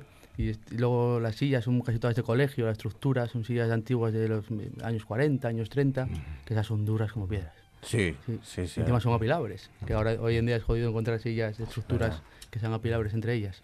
Claro, porque, porque es verdad que yo a mí me gustaría, ¿no? Si, si bueno, si me gasto un poco más en un mueble hecho a mano bueno, y, y hecho a mí a Ahí discrepo un gusto. poco, un poco más, un poco más de comprar en Ikea, Claro. o comprar- pero no es gastar un poco más. Es que invertir hay- un poco más, digamos. Sí, ¿no? invertir Es- un poco más, pero no estás invirtiendo. Antes la gente, los carpinteros, a ver, hacías un mueble de un carpintero y te valía una pasta. Sí. Como, o sea, como hoy cuando un carpintero te hace un mueble te vale un, te vale un dinero, pero es que estamos acostumbrados ya a ir a lo barato. Y lo barato no es, no es, no es. Claro. Te Claro, una pasta, pero te duraba una Claro. eternidad. Sí, sí, claro, claro. Es que ahora O sea, lo barato es temporal. Es Sí, es temporal, es todo, como Ahora, digo yo, eh, compras una bombilla es y se te es en cuatro días. Es- compras es cualquier cosa y se te cuatro Una días. bombilla o Entonces, cualquier cosa, Es una mesa de, de, de la...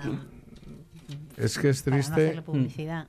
Yo todavía en mi casa de mis padres hay unos muebles que son todos tallados, creo que, que los hacía eh, Luisón, uno de, de Pola de Yande, ¿eh? con madera y castaño. Y es triste saber que eso puede terminar Sí, ¿no? Y que- y que- en el desecho porque mm, además el espacio que tenemos ahora es muy limitado porque vamos a... a- yo recuerdo que se hablaba de los japoneses con gran asombro para nosotros que vivían como en unos nichos, o sea, eh, cuando estaban trabajando en la fábrica se quedaban en unos nichos, ¿verdad? Bueno, y Iban además el su fin vida de es semana- agachada, ¿no? Iban, La iban, gente iban el fin de semana. agachada. Pero es que nosotros vamos al nicho, porque realmente, bueno, no al nicho definitivo. que también. Ese iré- iremos también, pero no tenemos prisa. No, no va a haber nichos. Pero el otro es que eh, los apartamentos cada día son más pequeños, la gente tampoco da precio a nada y ahí no puedes meter un mueble de esos eh, labrados. Ya, claro. es- es Y además este mueble es lo que llamamos antes, que a mí es lo que más me gusta, ¿no? El, el mayor encanto es eh, este mueble perteneció a la puerta que fue un horreo durante 200 años o durante 100 Oye, yo tengo, años. o- yo tengo hórreos, madera cogida de hórreos de 1800. Fíjate. Es que- 1870, 1800.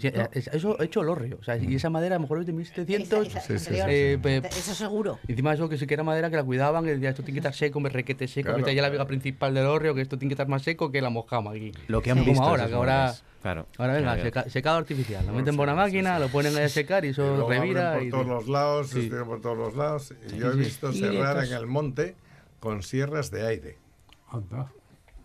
Y llevaba la comida yo, pues mi padre estaba trabajó bastante con el tema de sierras. Eso también es de 1800 más o menos. Yo soy- bueno, yo- Vivir para usar y tirar. Vengo de ahí. Pues sí, www.ocapi con K y 2ps.es. Ese es el, el, el proyecto, Sí, pues. el proyecto que es una realidad ya de Julián Mora y la marca, que como ven tiene mucho éxito y es otro ejemplo de la gente que lo sigue intentando y a la que hay que, hay que, que contribuir, a que Pues esta sí. gente A mí pues, me- a mí me éxito. encanta.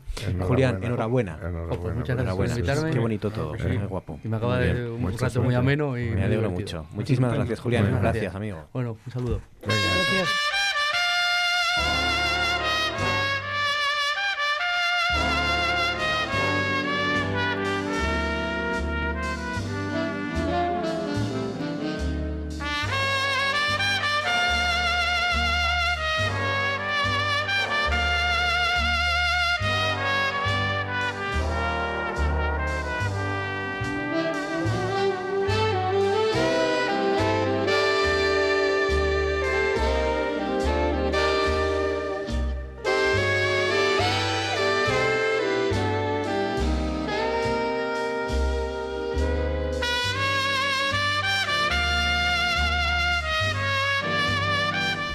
¿Empezamos por la polémica o empezamos por la sugerencia, Yolanda Vázquez? Por donde quieras. Por donde quiera. Venga, pues vamos con la propuesta primero y luego nos, nos venimos arriba. Porque mm, el próximo fin de semana, este fin de Claro. bueno, este fin de semana hay una cantidad de cosas. ¿Sí? Yo, uno piensa ya que empieza septiembre, todo vuelve a la normalidad, po- po- podemos volver a, a hablar de esto, del, del gobierno, de Podemos, del PSOE, que si sí, que si no, estas cosas que nos encantan y que teníamos tantas ganas.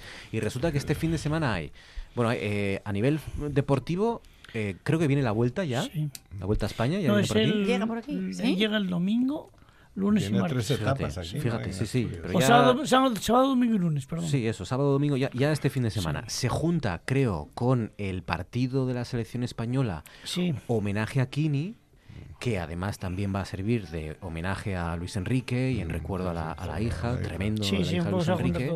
eh, con lo cual va a estar, y, y el día de Asturias, y, o sea, bueno, es que este fin de semana va a ser... En Pola de Llande. De- y también, o sea, es, que, es que no, esto es un no parar. Eh, fin de semana, día de Asturias, y queríamos, y querías hablar, Yoli, del traje regional. Sí, mm, bueno, del que yo más conozco, que es el... El de Porruana. eh, sí, sí. Es el, es el Hombre, primero. claro, muy bonito. Claro. Sí, que es el que yo más conozco y además cuando estaba hablando Julián, digo, bueno, pues ¿cómo, cómo poder enlazar el- un trabajo de artesano y de madera con esto? Bueno, pues facilísimo, porque además el, el, mm, el traje de Yanisca, que todo el mundo tenemos la idea de que es uno de los trajes más ricos de todo el Principado, que es un, un traje con un valor y un peso artesanal mm, eh, importante, aunque bueno, mm, mm, existen ahora eh, desde, desde moda para niños, moda, mm, pero obviando todo eso, porque mm, lo interesante de esto es eh, entender que el origen de determinadas cosas de ese traje eh, se, se, se anclan en, en el medievo. Eh, sobre todo eh, en el medievo, en lo que conocemos, bueno, por, por, por, por medievo en, en, en España. Y en concreto, eh, haciendo referencia a cómo se tocaban las mujeres la cabeza. O sea, lo que llevaban en la cabeza para tocarse independientemente de, de- de Del lo usa- del vestido, exactamente. Porque, bueno, a ver, los trajes regionales, lo que entendemos por, como traje de faena o traje de aldeana y demás, eh, fue muy similar en general en todo el territorio peninsular hasta, el- hasta entrado, bien entrado el siglo XVII y se empezó a diferenciar ya mucho más en el siglo XVIII y en el siglo XIX sí que es verdad que todos los territorios ya marcaron un poco su idiosincrasia. Pero hilándolo con, con lo de Julián, la riqueza del traje regional llanisco eh, aparte de que está ligado no es mm, a- una ruralidad, pero a una ruralidad mm, o sea, burguesa, de mucho pecunio, de mucha pasta, eh, y a una tradición eh, de costura que, ten- que tenía una parte también en, en- en- en- ultramar. Quiero decir, se traían cosas de allá, se incrustaban de alguna manera eh, en, en los propios trajes. Los avalorios. Los avalorios, eh, porque si- si- entendemos que ponemos avalorios y que ponemos azabache en todo eso, pero la riqueza ornamental de eh, los pendientes, eh, de, de la filigrana que las, o los camafeos que la llanisca luce como mm, símbolo de eh, riqueza y de sí, ostentación, muchos eran regalos de los padres que venían, que habían hecho las Américas o de los abuelos y que venían con esa pequeña joya que se ponía. ¿no? Bueno, eh, ligado todo eso, a, una, a un esplendor, a una, a una riqueza colonial, a, a una manufactura pesquera y rural, agrícola y demás, bueno, pues en- a principios del siglo XIX y en torno a la artesanía del traje de Llanisca, llegó a haber en el concejo de Llanes unos 200 telares. 200 telares Claro. para hacer el paño, el, pa- el paño de las faldas, el paño de las faldas y luego de, de una prenda que ha caído en desuso, o sea, no era una no, es- no era exactamente una prenda para adornar ese traje regional rico que se llevaba a las fiestas, sino que era para ellos y para ellas, que la, la daban los abuelos o los padres a los hijos cuando se tenían mm, alcanzaban, bueno, pues lo que se llamaba pues, cuando eran cadetes, era un- una especie de manta paño mm, como una si fuera eh, no semejante a la capa española, pero algo parecido para abrigarse, para, mm, para abrigarse. Toda bordada y que sí que llevaba ya elementos de cordonería, de pasamanería y de, y de tal. Bueno, pues imagínate, Marcos, a principios del siglo XIX, o sea, en esas primeras décadas del siglo XIX, en un pueblecito porque yo no creo que y, todavía tuviera entidad de villa 200 telares para hacer paños. Sí, sí, es mucho. Mucha tela, mucha Mucha tela. Para hacer paños. Mucha tela que cortar. Sí, sí, bueno, sí. Pues eh, Qué bueno, es que no sé si, bueno, po- podría contar muchas muchas otras cosas, ¿no? En el, el pañuelo, el, el- el pañuelo, El tocado. el tocado, eh, era un símbolo de, de, bueno, pues de, distinción, también. sí, de estatus y de distinción y dependiendo de la mm, tela con la que se hiciera, que debía ir a juego mm, eh, con, con el corpiño y demás, bueno, pues eh, mm, había mozas hubo- y hubo épocas, sobre todo en el, el siglo pasado, donde, bueno, pues las familias se, se dejaban en telas realmente... mm, Una pasta. Una pasta. Claro. Una pasta. Era porque- una ceremonia como hoy puede ser Pero, un eh, bautizo tenéis- una boda, sí. claro. Tenéis noticia de que venía mucho material también de la cartera. Sí, ¿ves? Sí, mucho. Y que eh, se utilizaban muchas veces bocetos para cortar, porque claro, antes no se abocetaba como se aboceta ahora en papel. Bueno, pues grabados de Goya, grabados de pintores, de, de Zuluaga, de... Sí, sí, quiero decir, para sacar a lo mejor pues cortes de falda Sí, o largos de la falda, o bueno, eran, eran las, las revistas que Las entonces, las referencias que entonces había, ¿no? ¿no? Que si lo ponemos en, que si lo comparamos con Es la exposición. Instagram, Es ahora. Instagram, claro. La pintura es Instagram. Sí, sí, sí. Madre mía, qué Pues curioso. sí. Qué sí. bueno, qué bueno. ¿Tú por qué sabes tanto de eso? Porque me gusta mucho la costura. Y coso de vez en cuando. ¿Sí? ¿Podrías hacernos un traje de porrúa? De- Todavía, todavía existen hoy en Llanes eh, Sí. más de dos Sí, y más de tres sí. sitios donde se Sí, confeccionan pero mm, lo que pasa que... de forma arte- artesanal, ¿eh? Y mm, ah, mm, podría hablar muy mal y muy bien, ¿no? Quiero decir, el, el- el traje que se hace verdaderamente a mano todo eh, no lleva ni un solo dibujo, dibujo que es que cojo la pasamanería o cojo la pedrería y es un aplique y lo cojo y lo pego. Es sí Es que es verdad que es piedrita por piedrita como se Cosida a hacía, mano, claro, cosida a claro, mano sí, sí. como se hacía antes. Yo te- mira, yo te, te puedo decir, yo te- a mí me se me regaló un, un chaleco De asturiano con pedrería eh, cosido artesanalmente a mano por una, una costurera de Miranda de Avilés que se dedicaba solamente a hacer trajes. Lo que pasa es que era muy especial, hacía muy pocos Claro, y muy que- es que particulares. lleva- mucho es, que- tiempo. Es que lleva un porrón de tiempo. Bueno, pues yo ese traje, ese, ese chaleco lo tengo como un paño Claro. y va a pasar de mi, de mi cuerpo al de mi nieto. Y no se te va a poner malo nada, Nunca. ni No, no, jamás, ni las No piedras ni nada. no, no. Ef- efectivamente. Pero yo quería recalcar que es muy importante, tanto como esa vistosidad, esa elegancia, la exuberancia, lo- mm, siempre que pensamos, me voy a vestir de algo, bueno, pues, pues vamos como al traje de Yanisca porque nos parece muy bonito, están las niñas tan guapas, las mozas, las... Bueno, hay gente que se casa así, ¿no? Sí, sí. es lo, lo importante de, de rescatar determi- determinada tradición artesana en cuanto a la Oficio. Confección y- y costura y la pañería.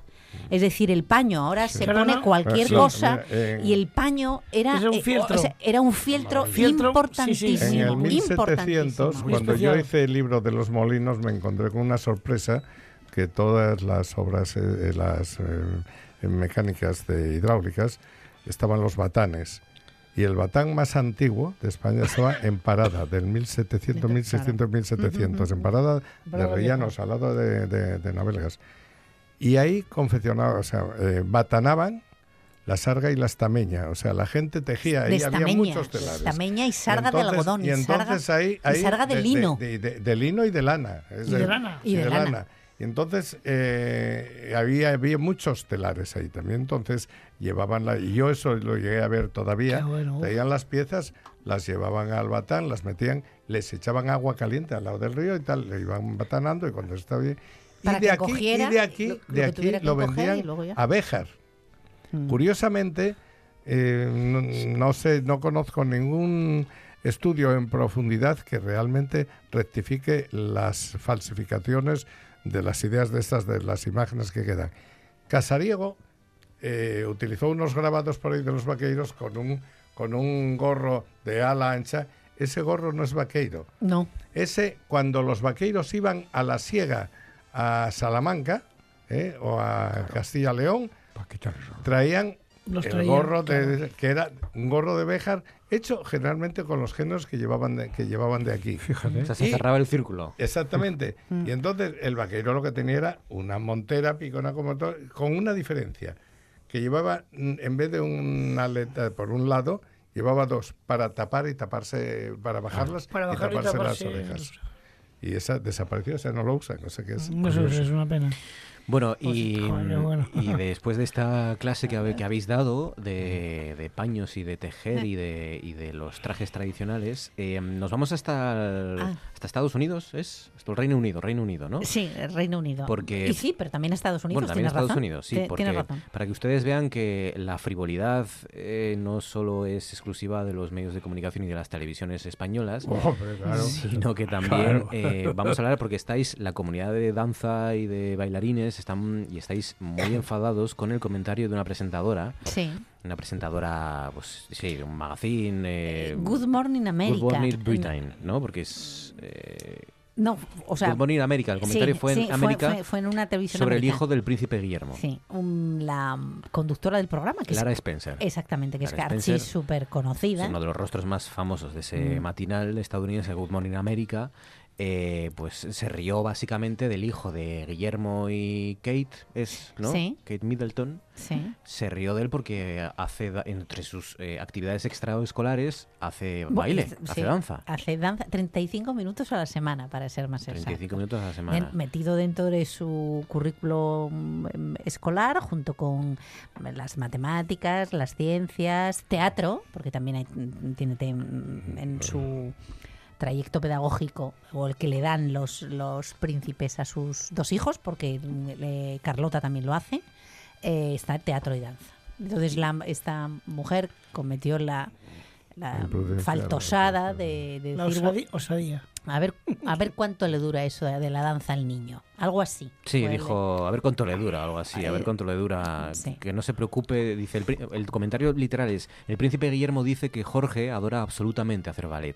Tengo, Mm. que, tengo algo que decirle, príncipe Guillermo, a ver cuánto le dura. A ver, exacto. Así. Lo del ballet, la, Lo del- la chorradita esta La chorradita. Pues lo que Le- va a durar más. le dure. Le va, le va a durar más que el, que el tonto del presidente que tiene con el Brexit, el, No, Jo- el Brexit, Boris Johnson, Ojalá. que desde luego es, bueno, su normal profundo, eso está claro, estamos todos de acuerdo.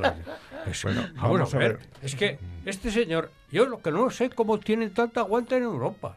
A este señor tenían que haberle dicho, cuando dijo ya 400 Pero, pero- veces que se marcharía de una manera o de otra el 31 de No, octubre, ahora, mi- no, ahora mismo. ahora mismo. Pero- y además... y Pero, además pero perdona un momento, es porque en Europa estamos al mismo nivel que ellos. Claro, ese es el problema, claro, estoy Bueno, bueno, completamente de acuerdo bueno, contigo. eh, todavía nos Total- falta, ¿eh? Este Vamos decirle camino además de- qué- Totalmente. qué coste tiene la salida y qué intereses tiene. Porque se cobrará a Inglaterra, espero, no digo al Reino Unido, a Inglaterra, porque estará desunida completamente ya. ¿eh? Pues eh, eh, de una manera o de otra. Es cuestión de paciencia. Tenemos Es que, mandar no- no la solo armada. es, la- no, no solo es el atajo este de eh, suspender el Parlamento para que haya menos No. tiempo. Es que lo último que ha dicho hoy es que eh, se va a elecciones anticipadas si rechaza el Parlamento su plan de Brexit. O sea, es- son como niños eh, grandes, ¿no? Sí. Eh, Pero hay que verles la aunque cara, bueno, que Lo tiene, malo, lo pues, malo es que eso son- se pega, ¿eh? No, no, está claro, es como una epidemia, es como una epidemia. Pero, eh, y entonces ah, hubo manifestaciones incluso al- Sí, en, la frente, del- en, en Sí, la productora, sí, en la cadena, Square ¿no? ya se ha, sido en- una gran respuesta, además, en que dicen en redes sociales, eso se, se nota enseguida. Estamos en la cuestión de la Spencer ahora, ¿eh? porque también hubo manifestaciones por el Brexit y a lo mejor nos No, no, confundimos. no, sí, estamos, estamos con el príncipe Jorge sí, y, su- y sus, y sus 35 minutos semanales de ballet. ¿eh?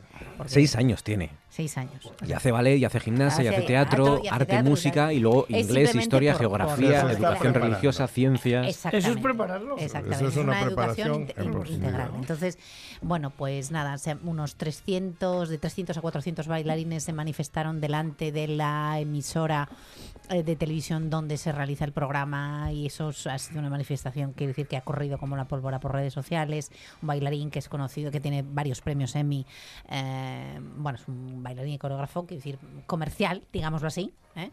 Eh, Lo que siempre hablamos de minusvalorar la, Exactamente. la bueno, danza. pues, eh, se- pues No- 300 hombres, 300 hombres, que es lo que quería decir, se pusieron entre en niños, adolescentes y profesores y demás, se pusieron a bailar todos una secuencia de pasos repetida delante de la emisora del programa de televisión y eso, bueno, pues se ha visto en todas las televisiones y demás. Que, y ha estado bien. que no entiendo si es porque a esta señora le parece una cuestión menor la danza eh, o es porque es un varón y entonces los varones no podemos bailar. ¿no? O, la- o- O o las dos cosas, o o- las dos cosas, o tenemos una mente tan estrecha que nos sigue pareciendo una chorrada, que Sí. casi es lo peor. Es decir, el tono con el que yo soy capaz de decir eso en un programa de prime time y lo digo como si fuera, bueno, pues una chorra, pues eso, pues como una, como una chorradilla más.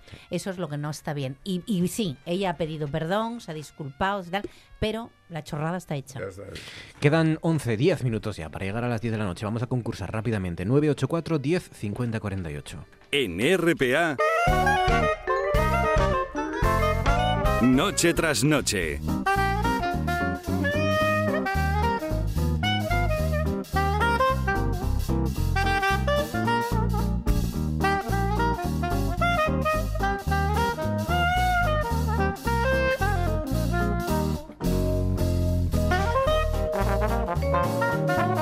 Vamos a concursar, tenemos una película en juego 984 10 50 48.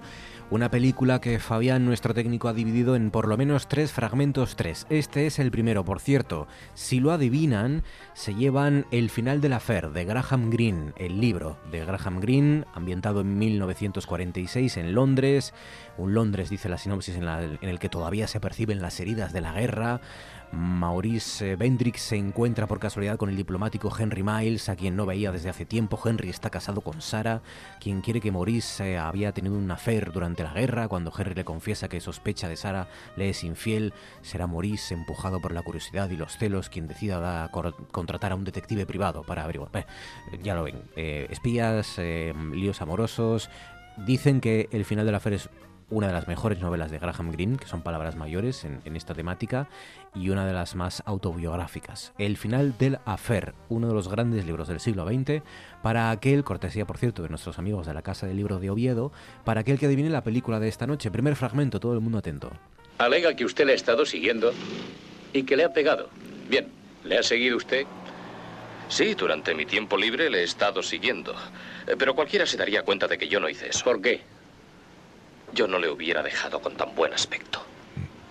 984 10 50 48. Ya tenemos varias pistas en este fragmento. Sí. Tenemos una voz que nos es familiar, que sobre todo nos es familiar eh, asimilada a personajes con este carácter así, bonachón, ¿verdad? Afable, eh, buena gente, buenos tipos, ¿no? Tipos a los que, pues eso, te gustaría encontrarte por las noches, por ejemplo. 984 10 50 48, el libro de Graham Greene, El final de la Fer, para aquel que adivine qué película escondemos hoy. Este es el primer fragmento. Alega que usted le ha estado siguiendo y que le ha pegado. Bien, ¿le ha seguido usted? Sí, durante mi tiempo libre le he estado siguiendo. Eh, Pero cualquiera se daría cuenta de que yo no hice eso. ¿Por qué? Yo no le hubiera dejado con tan buen aspecto. 984 10 50 48. ¿Qué película escondemos esta noche? Libro cortesía de la Casa del Libro de Oviedo, El final de la Fer de Graham Greene. Segundo fragmento, 984 10 50 48. Siendo este un Magnum 44, el mejor revólver del mundo, capaz de volarte los sesos de un tiro, ¿no crees que debieras pensar que eres afortunado? Bueno, un tío que habitualmente pega tiros, ¿no? Salvo en un par de películas que uno dice, un monólogo famoso dice, cárgate un puente o algo, ¿no? Porque no hay mucho disparo en esa película. 984 10 50 48. Y ahora sí ha llegado el momento de hablar de una de las cuestiones del día y, de, y del año, porque es verdad uno de los momentos más eh, entrañables y más nostálgicos también de, de todo el año, que es la entrega del premio del pueblo ejemplar. Y este año, esta edición, como saben, se ha ido hasta, hasta casi muy cerca del, del Naranjo de Bulnes, ¿no? Se ha ido a las montañas y, y se ha ido hasta, hasta un pueblo bellísimo que muchos de ustedes conocerán, que tiene un mirador también impresionante y que se llama Asiegu, el pueblo ejemplar de este año 2019, Asiegu, y que seguramente visitará la princesa Leonor cuando venga aquí a los premios princesa. Próximo a Carreña. Está ¿Conocéis a Siegu? ¿Conocéis? Sí, sí. Yo no. Yo, Sí, yo- Manu. yo pasé No. por Sí, él. esa- Precioso. Cerca de Carreña de Cabrales. Sí, exactamente. está Aparte que la eh, es, es un sitio donde se hace un queso de cabrales. Sí, bueno, eh, es que Es esto aparte... Dos queserías, ¿no? Aparte. Sí, sí, pero sí, muy pero bueno. dos queserías y próxima tiene, tiene una, una de las queserías tiene un valor añadido que es queso de cabra. Hablamos de cabrales porque ¿Ah, sí? generalmente el, el queso de cabrales lleva las tres leches. Tres leches. lleva- Debe de, llevar, debe de llevar las eh, tres leches. Pero este eh, tiene Por cierto, un queso, ¿cuál un es la queso tercera? cabra. Ca- ¿Vaca, cabra? Vaca, cabra y oveja. Y oveja. Oveja. Ah, vale, vale. Ahora sí. Y este, este tiene, tiene, un- ah, tiene unos rebaños de cabras eh, bastante considerables. Entonces, yo creo que eso es muy, muy importante. Yo creo que fue un acierto, bueno, fue bastante debatido el premio y al final, pues eh, recayó en este, pero eh, el eco que puede tener en la zona de los picos de Europa, que eh, dado el abandono que tenemos aquí de, de rutas y de historias, pues ahí todavía lo tienen todo bastante conservado. Y luego hay una cosa, que es el escenario es, es maravilloso. ¿no? Espectacular. O sea, Sí. con- con- Es un balcón esa- a esa. eh, lo único que eh, tengo entendido, me llegaron rumores de que eh, los reyes eh, van a estar eh, muy poco tiempo, o sea, va a ser la infanta, ¿no? La que, Sí, sí. la que se dice infanta que va, Leonor, sí. que va a ver Vamos, a la- visitar la por primera Princesa vez. Leonor. Entonces, eh, la, la princesa, ¿verdad? Sí. pero que tienen que marcharse muy pronto porque al día siguiente o el mismo- se van a Japón. Entonces Anda. tienen muy poco tiempo y que va a ser una estancia no tan relajada como otras veces por los rumores que, que hay por ahí. Entonces, bueno, pues, pero de todas las formas, o sea, las imágenes que se pueden dar de esto es lo que nos queda de la Asturias seria. O sea, A lo tonto, a lo la- tonto, la Felipe tierra. VI se conoce a Asturias bastante bien, ¿eh? Mejor Sí. que Sí. muchos Sí, asturianos. sí, sí, pues sí. Hombre, es verdad que él tiene más medios Ya, para pero bueno, porque se presenta mejor- a en lo mejor, helicóptero en eh, mitad de la montaña, pero... Él, él, aparte de esto, antes de los premios tal de niño, ya visitaba mucho, viajaba mucho por Asturias porque le, le encantaba. Pero eh, es posible que conozca mejor Asturias que Adriana Lastra. Pero bueno, Adriana Lastra ha viajado mucho. Está ha muy viajado viajada. mucho. Está muy viajada, viajada, o sea que- por Dios. o sea que Sí, eso es... Sí, yo no sé por qué os quejáis tanto, pero que estamos muy bien. Sí, sí, sí. sí. Comparado con otros sitios. Mira que sois pesimistas, de verdad. Sí, es. Igual. Eh, 1994 le recibieron al- a, Felipe VI, entonces príncipe de Asturias, Sí. cuando el premio recayó en los pastores de Picos. Que esto es algo que hace, yo creo que hace tiempo, ¿no? Que no recae en, en algo que no sea un Un pueblo en sí, un colectivo, sí. algo Una así, ¿no? institución. Una institución, que también es algo muy bonito, Es ¿no? que hay preferencia, en los últimos años se fueron decantando Hacia por núcleos, núcleos por rurales. pueblos pequeños, porque realmente había que poner en valor Sí. los pueblos. Claro. Entonces, es claro, que es muy importante. Para es- estos es- pueblos es... Es, igual que yo, por ejemplo, no estoy muy de acuerdo con todas las historias. Es que una cosa que todo el mundo pone en sus historias en los pueblos es eh, la cantidad de asociaciones. Yo recuerdo en mi pueblo hay muchas asociaciones, pero yo recuerdo de chaval cuando más actividades se hacían, había una asociación, una asociación de vecinos, que es lo lógico. Sí, bueno, a veces una hace más cosas que... si Claro, son- claro, a veces es que la cantidad no no, tienes es habitantes y relevante. tienes asociaciones Claro. y de eso lo pones como valor Ya, añadido. ya, me eh, parece de- un poco absurdo. O sea que es, o sea que es- Mira, es- habláis de los del cabrales, del, del- del- del- del- de la ganadería, de los pastores. Hay una cosa que tiene Asiegu que es que eso es un tesoro para un pueblo así en Asturias y es que tiene guajes. Eh, Sí, y- claro, y, sí, digo sí. porque estoy viendo la portada de Nueva España que entrevista a un, a un crío que debe tener la edad parecida un poco más de, de la princesa Leonor precisamente eh, y que el titular es No me iré de Asiegu, ¿no? Mm, Eh, Y dice que en la ciudad los niños necesitan que les acompañe un adulto para salir de casa y que aquí puedes andar tú solo. Claro, Claro, Sí. ventajas de vivir en un pueblo, No, claro, y, en este y caso. el, el- el pueblo yo no lo conozco y evidentemente me entran ganas de ir, pero ¿y el nombre? Asiegu. O sea, Asiegu, O sea, Asiegu, sí, sí, y el sí, sí, nombre. o sea, ciertamente, a mí ya. me parece un nombre evangélico casi, o sea, Sí. no sé. Sí, sí, sí. En el corazón de Picos de Europa, el pueblo ejemplar de este año es del. Evangelio de los Picos.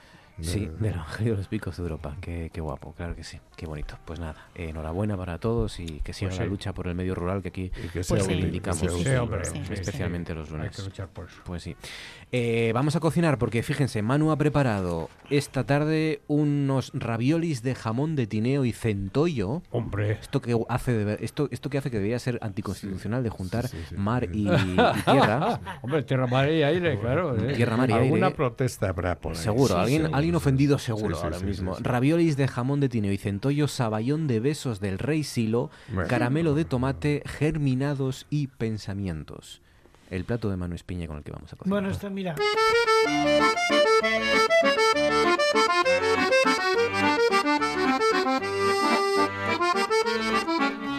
Este mira, Manu, ¿qué ibas a Que decir? mira, te este es un plato que le estoy dando vueltas, todavía no está terminado, porque la idea es presentarlo a un concurso de pinchos. Oh. Ah. Campeonato de Asturias de pinchos, ¿no? ¿Vas a hacer un pincho ¿Sí? con esto? Sí, sí, con Madre eso. mía, pero Será esto, pincho. ca- cada pincho tienes que estar una hora, entonces. Bueno, no, no, no te. Oye, ya. lo podemos Hay debatir sistemas. aquí.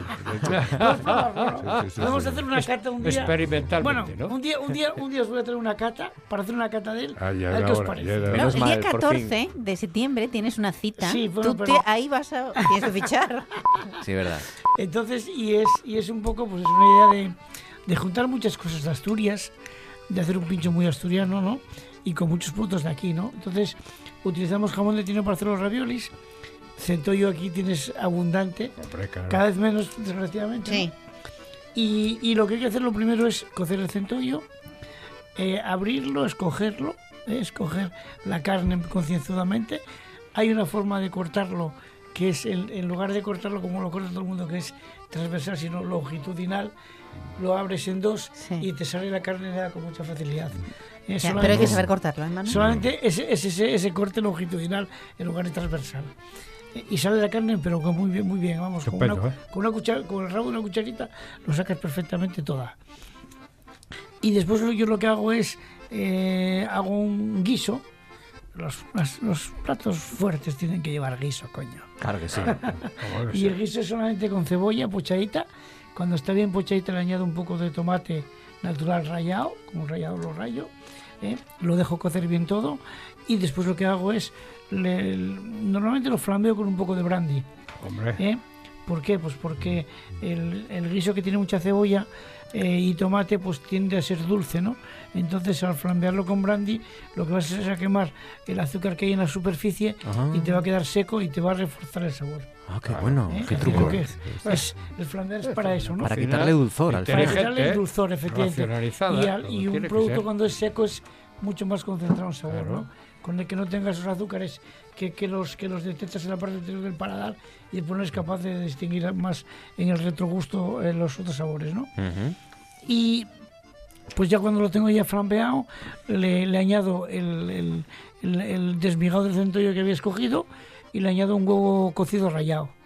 ¿eh? Lo rectifico de sal y lo reservo, dejo escurrir bien para que no tenga caldo. Lo reservo ya pues para hacer el ravioli. Y el ravioli es corto unas lonchas de jamón, si tiene un poquito de blanco mejor, muy finitas, muy finitas. Cortar, cortas del, del, del espesor que tú quieras, ¿no? Y le pongo un montoncito, doblo el jamón en cuatro, como si fuese un pañuelo, y ya tengo pues el ravioli, ravioli con ¿Y centollo y dentro y- y y el se jamón. queda unido? Se une, se une perfectamente con el, porque al estar co- cortado el jamón muy finito, pues eh, y es muy Se- se blando, pega, se se, pega, entre sí solo. Al doblarlo en cuatro, pues te queda ahí el ravioli. Vale. Eh, el ravioli para terminarlo es muy sencillo después.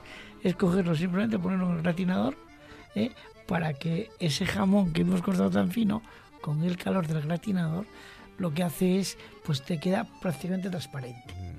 Eh, pues porque, porque la grasita le va a salir y te queda, pues, se, se filtra con el centro y te queda transparente, ¿no? Y después los complementos directos que llevaba es saballón de besos del risilo. La- el besos del risilo es un queso eh, que se hace en Pravia muy cremoso, muy cremoso. Lo hace mi amigo Pascual y Muy Igor. rico. Eh, es una pasada de queso. Sí. Es una Tiene pasada Está muy premiado, además. Está, es, está es con o sea, desde Pravia, que fue el- la base del reino de Asturias, se ha extendido a todo el reino del mundo. Sí. ¿eh? Que eso es lo más importante de todo. En poco tiempo, además. lo En muy, muy poco bien. tiempo, sí, lo hacen muy bien, muy bien. El, el Pascual es un gran comercial y, y su compañero, que es eh, Igor, que es vasco, ha venido a Asturias, se ha sentado aquí y hace un queso que te mueres. Es un- Pascual empezó de periodista. Sí, sí, hombre. Periodista, sí, sí. compañero. Periodista conocido- compañera y, yo- ha trabajado muchos años. Lo he de conocido de periodista. Y por eso periodista ya. sabe cómo funcionan Los estas medios, cosas sí, la conoce el medio, comunicación y la opinión pública. Y Bueno, estas pues lo que, y lo que hago es simplemente poner en una, un cazo un poco de mantequilla, un poquitín de puerro blanco, el blanco del puerro eh, cortado finito, lo, lo pocho para que esté blando, lo flambeo con un poco de vino de blanco de cangas, eh, y pues eso, pues y incluso hasta lo trituro a veces, ¿no? Para que quede pues eso, solamente el, el sabor. Claro. Eh, le añado el, el queso risilo rallado para que se deshaga muy rápido, un poquito de nata, lo saco del fuego y ya el saballón que lleva, el saballón pues es, es yema de huevo, con otro producto adicional para darle sabor. Pues le, le echo las yemas de huevo, lo pongo al baño María y lo voy moviendo pues para que vaya semi cuajando, que es lo que tiene que quedar. No tiene que quedar compacto, sino semi cuajado. Ujú. ¿eh? Y ya tengo pues eso, un fondo para el plato con este saballón, el ravioli que gratino se lo pongo encima, y después pues los complementos es, es el, el caramelo de tomate. Un caramelo es muy fácil de hacer. Un poquito en una sartén, un poquito de azúcar, sin nada de nada. Si quieres echarle unas gotitas de limón, se las puedes echar, Sí. porque así no se te va a, a poner negra del todo, es decir, no se te va a, a carbonizar, porque el limón se lo va a evitar.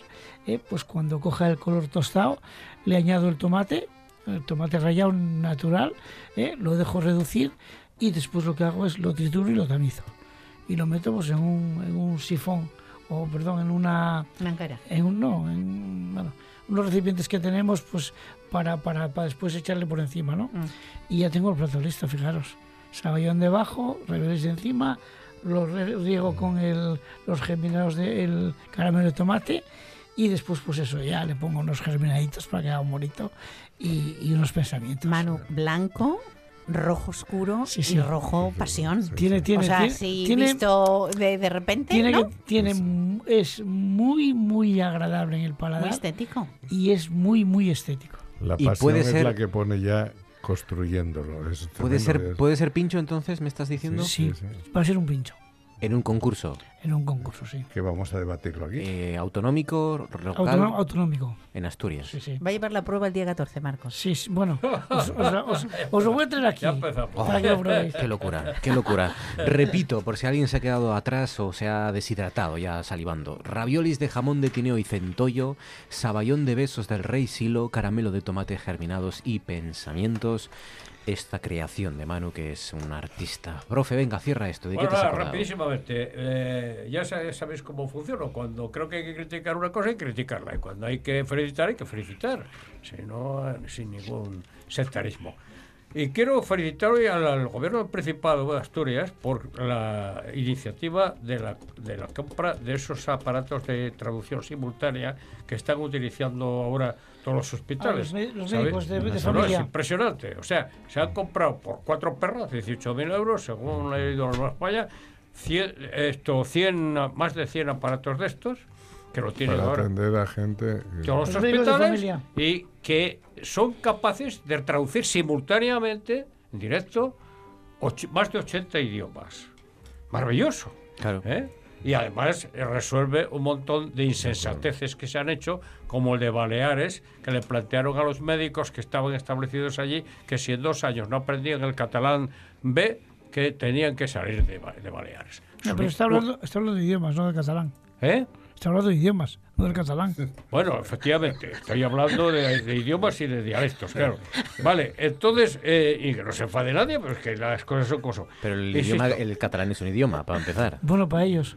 Bueno, hombre, para todo claro, el mundo. Otra ¿no? cosa es que te obliguen a no a usarlo o no, pero Bueno, el habría que, es. habría que discutirlo. es- Bueno, que discutirlo. Pero lo que lo que decían lo que decían muchos muchas personas, muchos trabajadores de la sanidad es que sobre todo los asiáticos quedan asustados, claro, de, poder eh, comunicarse y expresar es qué es lo que les duele. Mira, en eso para coreano mí, o en japonés. De en verdad, eso, eso para mí es un paso serio hacia adelante. Sí. Eso es progresismo, no otras chorradas que estamos oyendo por ahí. Pues sí. Eso es progresismo puro. No, además, el, el margen de los catalanes por las contradicciones que tienen. Vuelvo a decir que tengo sangre catalana, ¿eh? pero, Los dos apellidos. no, oye, espérate un momento.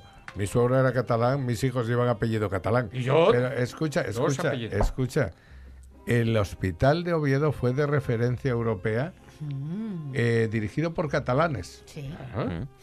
Eh, y yo antes tuve, yo Simón. catedráticos de geología catalanes extraordinarios, vamos. eh, eh, hablando de catalanes, no sé cómo voy a conectar esto, pero bueno. eh, digo que se hace, bueno, está a punto de cerrarse, queda una hora el mercado de fichajes y nada, Ah, no les he dicho, Neymar. no les he dicho nada. Efectivamente, Neymar mm, parece que no se va a ir al Barça, tampoco al Sporting y al Real Oviedo, por si alguno, digamos, a lo mejor estaba intranquilo en ese sentido, porque bueno, queda una hora todavía, como se dice, puede pasar cualquier cosa, pero No, la no, cualquier es cosa que no, porque yo no me voy a dejar Hasta- fichar, hasta- ¿eh? hasta Ah, tú, no te vas a, tú no te vas a dejar fichar como delantero del Sporting o del, del- del- Mira, otro, otro que se va, Neymar y el Claro. profesor Casillas. Pero la cuestión es que prácticamente ya está cerrado. Tanto Torrecilla ha dado por cerrado a las 9 y 20, 9 y media eh, los movimientos de. que no va a haber movimientos de última hora.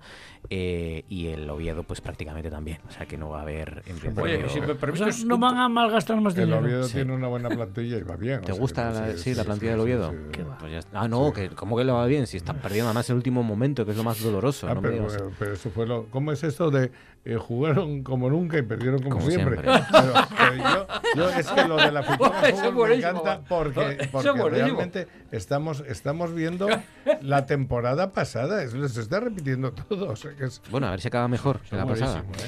Hasta aquí nuestro relevo. venga, Muchísimas vale. gracias, profesor Casillas. José María, Nada, gracias, Manuel. Espiña, gracias, Yolanda. Vázquez, Gracias eh, Linares, Manolo, gracias, un abrazo. no, no me dio tiempo a decir una cosa que. Tras noche, noche, noche tras noche, oh, noche tras noche, noche tras noche, noches, noche tras noches. Ooh, ooh.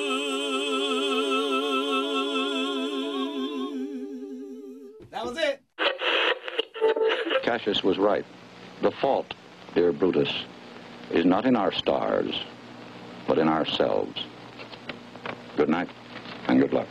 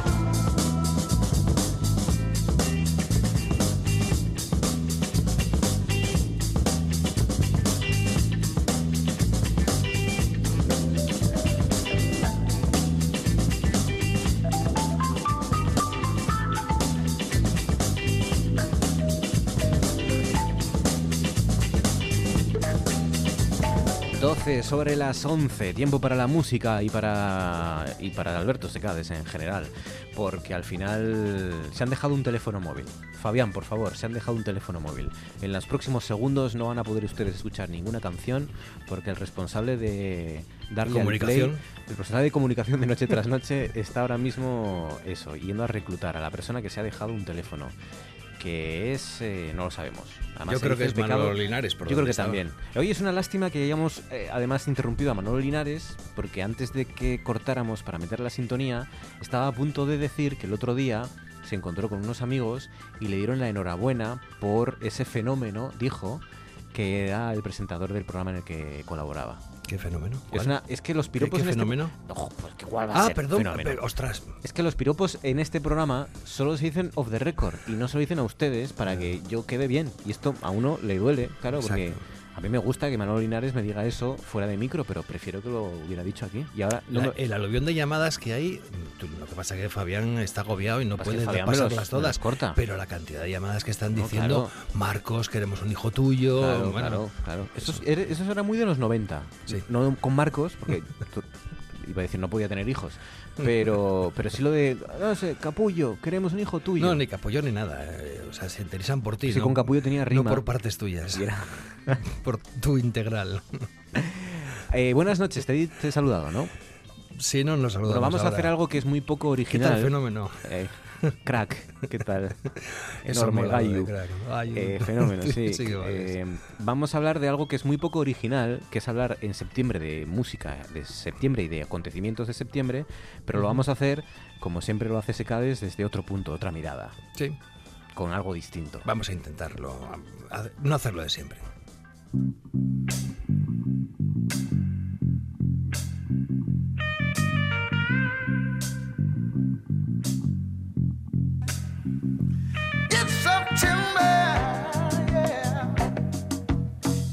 Gone so doggone long.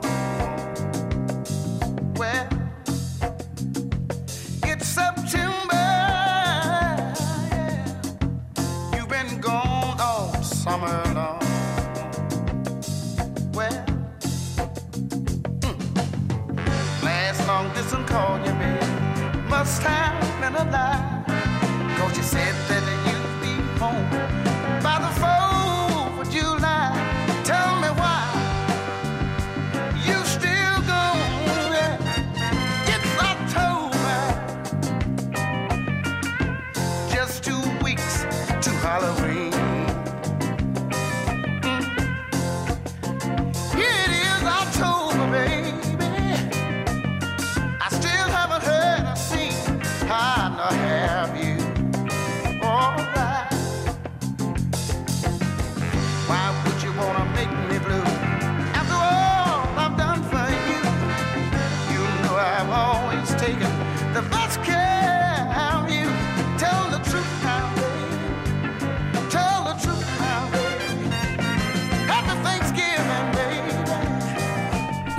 September.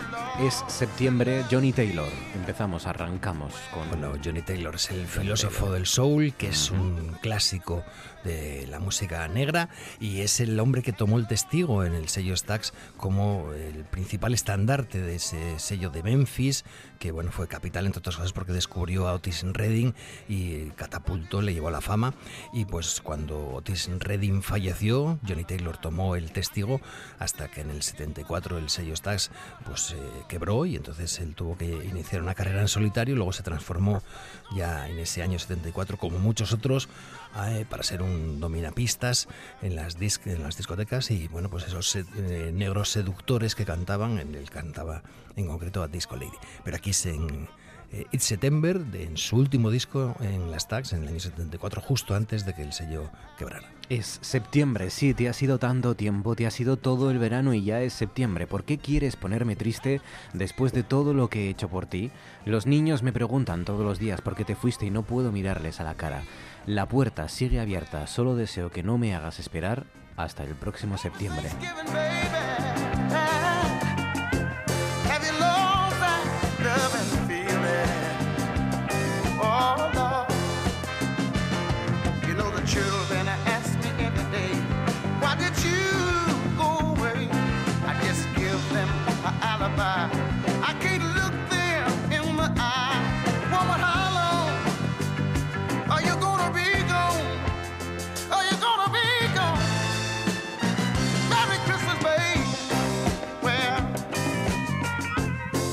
Bueno, es verdad que mm, en septiembre reseteamos, ¿no? Es como tenemos eh, nuestros ciclos, tenemos ciclos vitales o sociales, tenemos dos eh, puntos de inflexión. Uno es el año nuevo y Nochevieja y todo esto, y el otro es ahora, ¿no? Cuando Yo vengo empieza- reivindicativo. Empieza el curso. Voy a pedirte cosas, como eres el director, ya hay que, hay que pedir.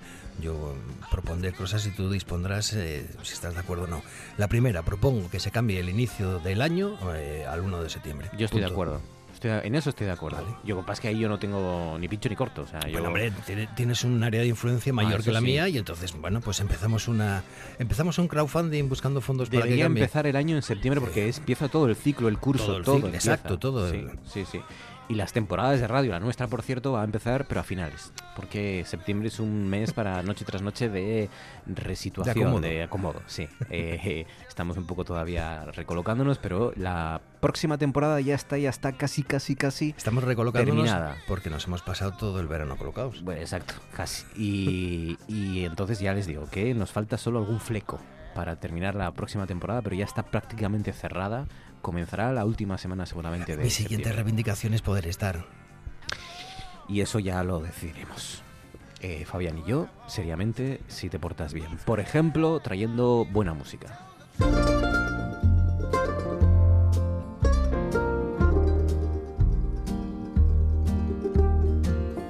When it's closing time in late September And the streetlights search for shadows on my mind. When the bars all holler last call And the moon's on her descent I stagger towards the morning. A new day to begin. Counting down to closing time She swears my youthful glow is only hiding just beyond the borders of my mind. But these rolling hills don't bind me, they simply. Hemos cambiado 180 grados prácticamente, ¿no? Mandolin Orange, Late September. Bueno, pues esto es una, eh, un disco de este año. De este año, empezar, ¿eh? aunque suene al- a- también a los 70 o los 60, sí. es de este año. Tranquilos, esta pareja de JPL Hill en North Carolina, que son Andrew Marlin, cantante y compositor, y Emily Franz, que es multiinstrumentista y aporta las voces.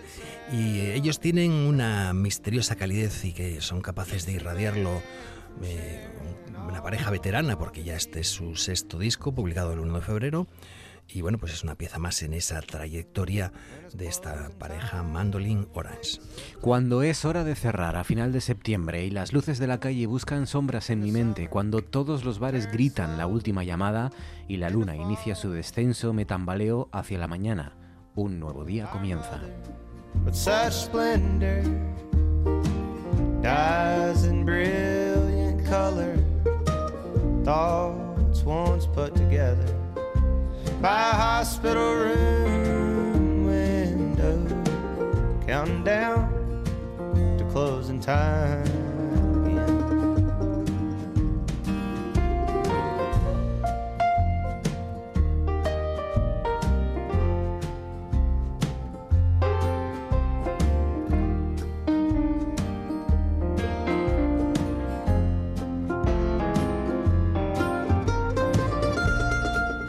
cierto, ¿qué cantidad de cosas pasan en septiembre, no? Sí. Por vuelven a arrancar en septiembre, desde el 31 antes de Cristo. Eh, Estas las cosas que fui apuntando y que encontré mm, tienen sentido porque primero pasaron un 2 de septiembre, no cualquier. Ah, todas un 2 de todas septiembre. dos de, se- de septiembre y mm, en algún momento en algún- significan un inicio o un final. Todo es el ciclo de la vida, pues donde algo empieza es porque también porque termina. Y bueno, pues no sé si quieres señalar En alguna de las 31 antes de Cristo, el terremoto que arrasa Jericó, hoy Israel, 10.000 muertos, 31 antes de Cristo, y ya ahí pegamos un salto, un salto hasta 1620, el Mayflower, parte de Plymouth con 102 peregrinos puritanos a bordo. Que fueron los que iniciaron, pues eso, la trayectoria de los puritanos en Estados Unidos. Año 19 1620, 2 de septiembre. Año 1666, casi el año del diablo, 1666, 2 de septiembre. El incendio de Londres, destrucción de la ciudad medieval intramuros. El año 1945, Japón firmaba su rendición a bordo del acorazado Missouri, 2 de septiembre también. Se termina la Segunda Guerra Mundial. Final de la Segunda Guerra Y fíjate, Mundial. ese mismo día, en Hanoi, Ho Chi Minh dice que pasa de seguir siendo dependiente de Francia, en, él era Indochina, y entonces decide eh, pues, Nace la República Popular Democrática de Vietnam. Exacto. El mismo día, el mismo día que se, se firma la Segunda Guerra, el final de la Segunda Guerra Mundial. 1945. Pero si hay una canción que hable de septiembre, que ustedes estarán pensando, ¿es posible que Alberto Secades no la vaya a traer? Pues sí. It was the 3rd of September. No. That day I'll always remember. Yes, I will. Cause that was the day that my daddy died. I never got a chance to see him. Never heard nothing but bad things about him.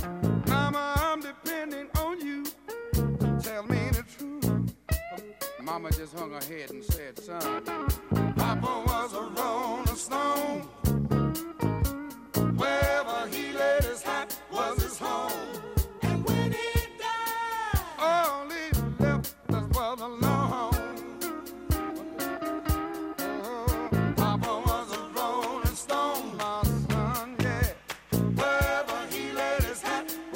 Vale, vale, hay dos, es verdad, hay dos.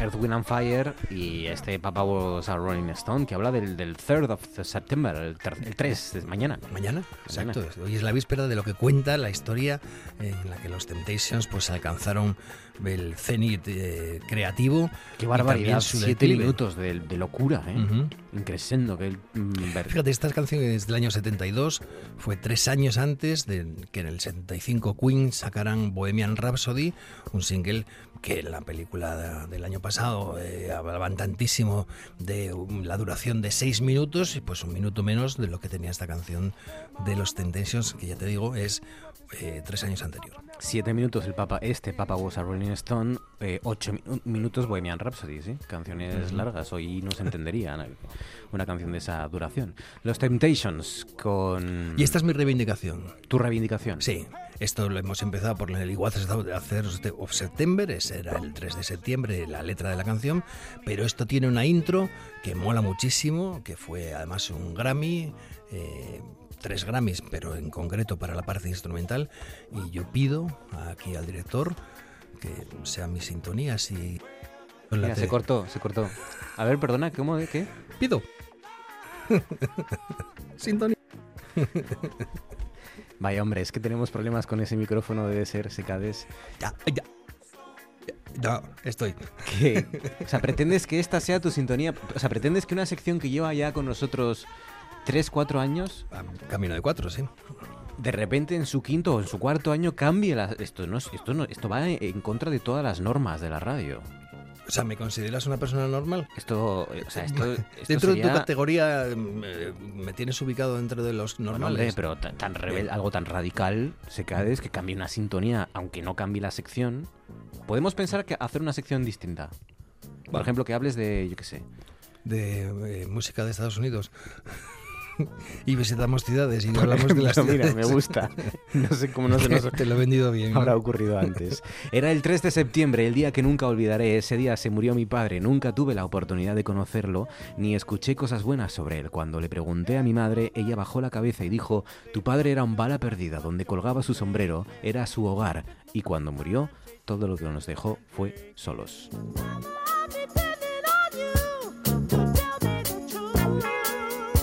Mama looked up with a tear in her eye and said, son, well, well, well, Uno de los clásicos de este mes de septiembre, canciones que hablan de septiembre o que se titulan con el mes en el que estamos, que acabamos de empezar. La siguiente es la canción con la que Georgina se marchó el viernes de aquí. Sí.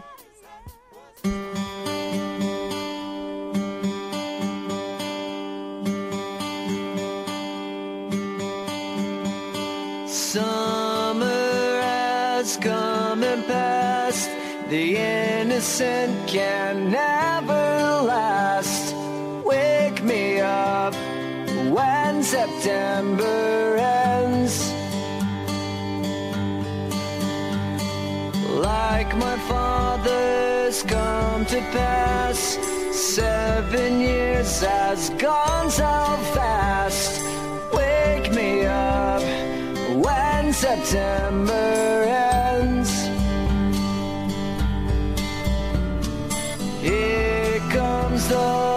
Despiértame cuando septiembre haya terminado. Esto es lo que se marchó Georgina cantando el viernes. Green Day. Despiértame, que va a hacer dormir. Va a dormir a pierna suelta. A- Bella es, pero durmiente todo un mes entero. Todo el mes durmiendo. Bueno, di tú que es un mes de Es los una orden. 30 días, o sea que es un... Ya está. Tampoco es una exageración. Es una siesta larga, una siesta tonta. Que No es como si fuera agosto, que a la 31, ahora ya no es eso. El séptimo disco de Green Day. Sí, esta canción escrita por... American Idol, qué enorme disco, qué pedazo de disco, ¿eh? de los más, mm, de los mejores. De los Bueno, mejores yo, de los yo- los conocí los 2000. con su debut, con Dookie, y bueno, para mí Dookie es eh, mm, bueno, pues el disco de Green Day, pero esta está muy bien, y además tiene la de Boulevard de Broken Dreams, o Pues hay O mucha- American Idol también. Exacto. No sé por qué me estás sonando. El verano ha llegado y ha pasado, los inocentes siempre se quedan en el camino. Despiértame cuando termine septiembre. never last. Wake me up when September 2 de septiembre nace Keanu Reeves en 1964. Madre mía, qué mayor es. Que fue- Un- fíjate que Reeves el que, el que luego hizo que el mundo volviera a surgir en Matrix. El Eh, 2 de septiembre murió Ho Chi Minh en el 69, murió Tolkien en el 73, muere Víctor Frank en el 97, en 2001 Christian Barnard y Google lanza Chrome en 2008. Ya. Todo en septiembre. El- el de y, y Alberto Secades eh, Que yo quiero un asiento. Pide su sintonía y de momento le es rechazada. Hasta, El próximo lunes no voy a tener esta sintonía. hasta más Y ver. Lo tengo claro, seguro. ¿Sí? ¿Lo vas a conseguir? Sí, porque el próximo lunes no. ¿O qué? No, te- no hay programa, es festivo, ¿no? Ah, porque tú lo digas. Yo voy a venir aquí a trabajar. ¿Ah, sí? Claro. Y Ostras, ustedes yo- también. Yo, yo contaba que era y festivo. mañana a las nueve y media. Gracias.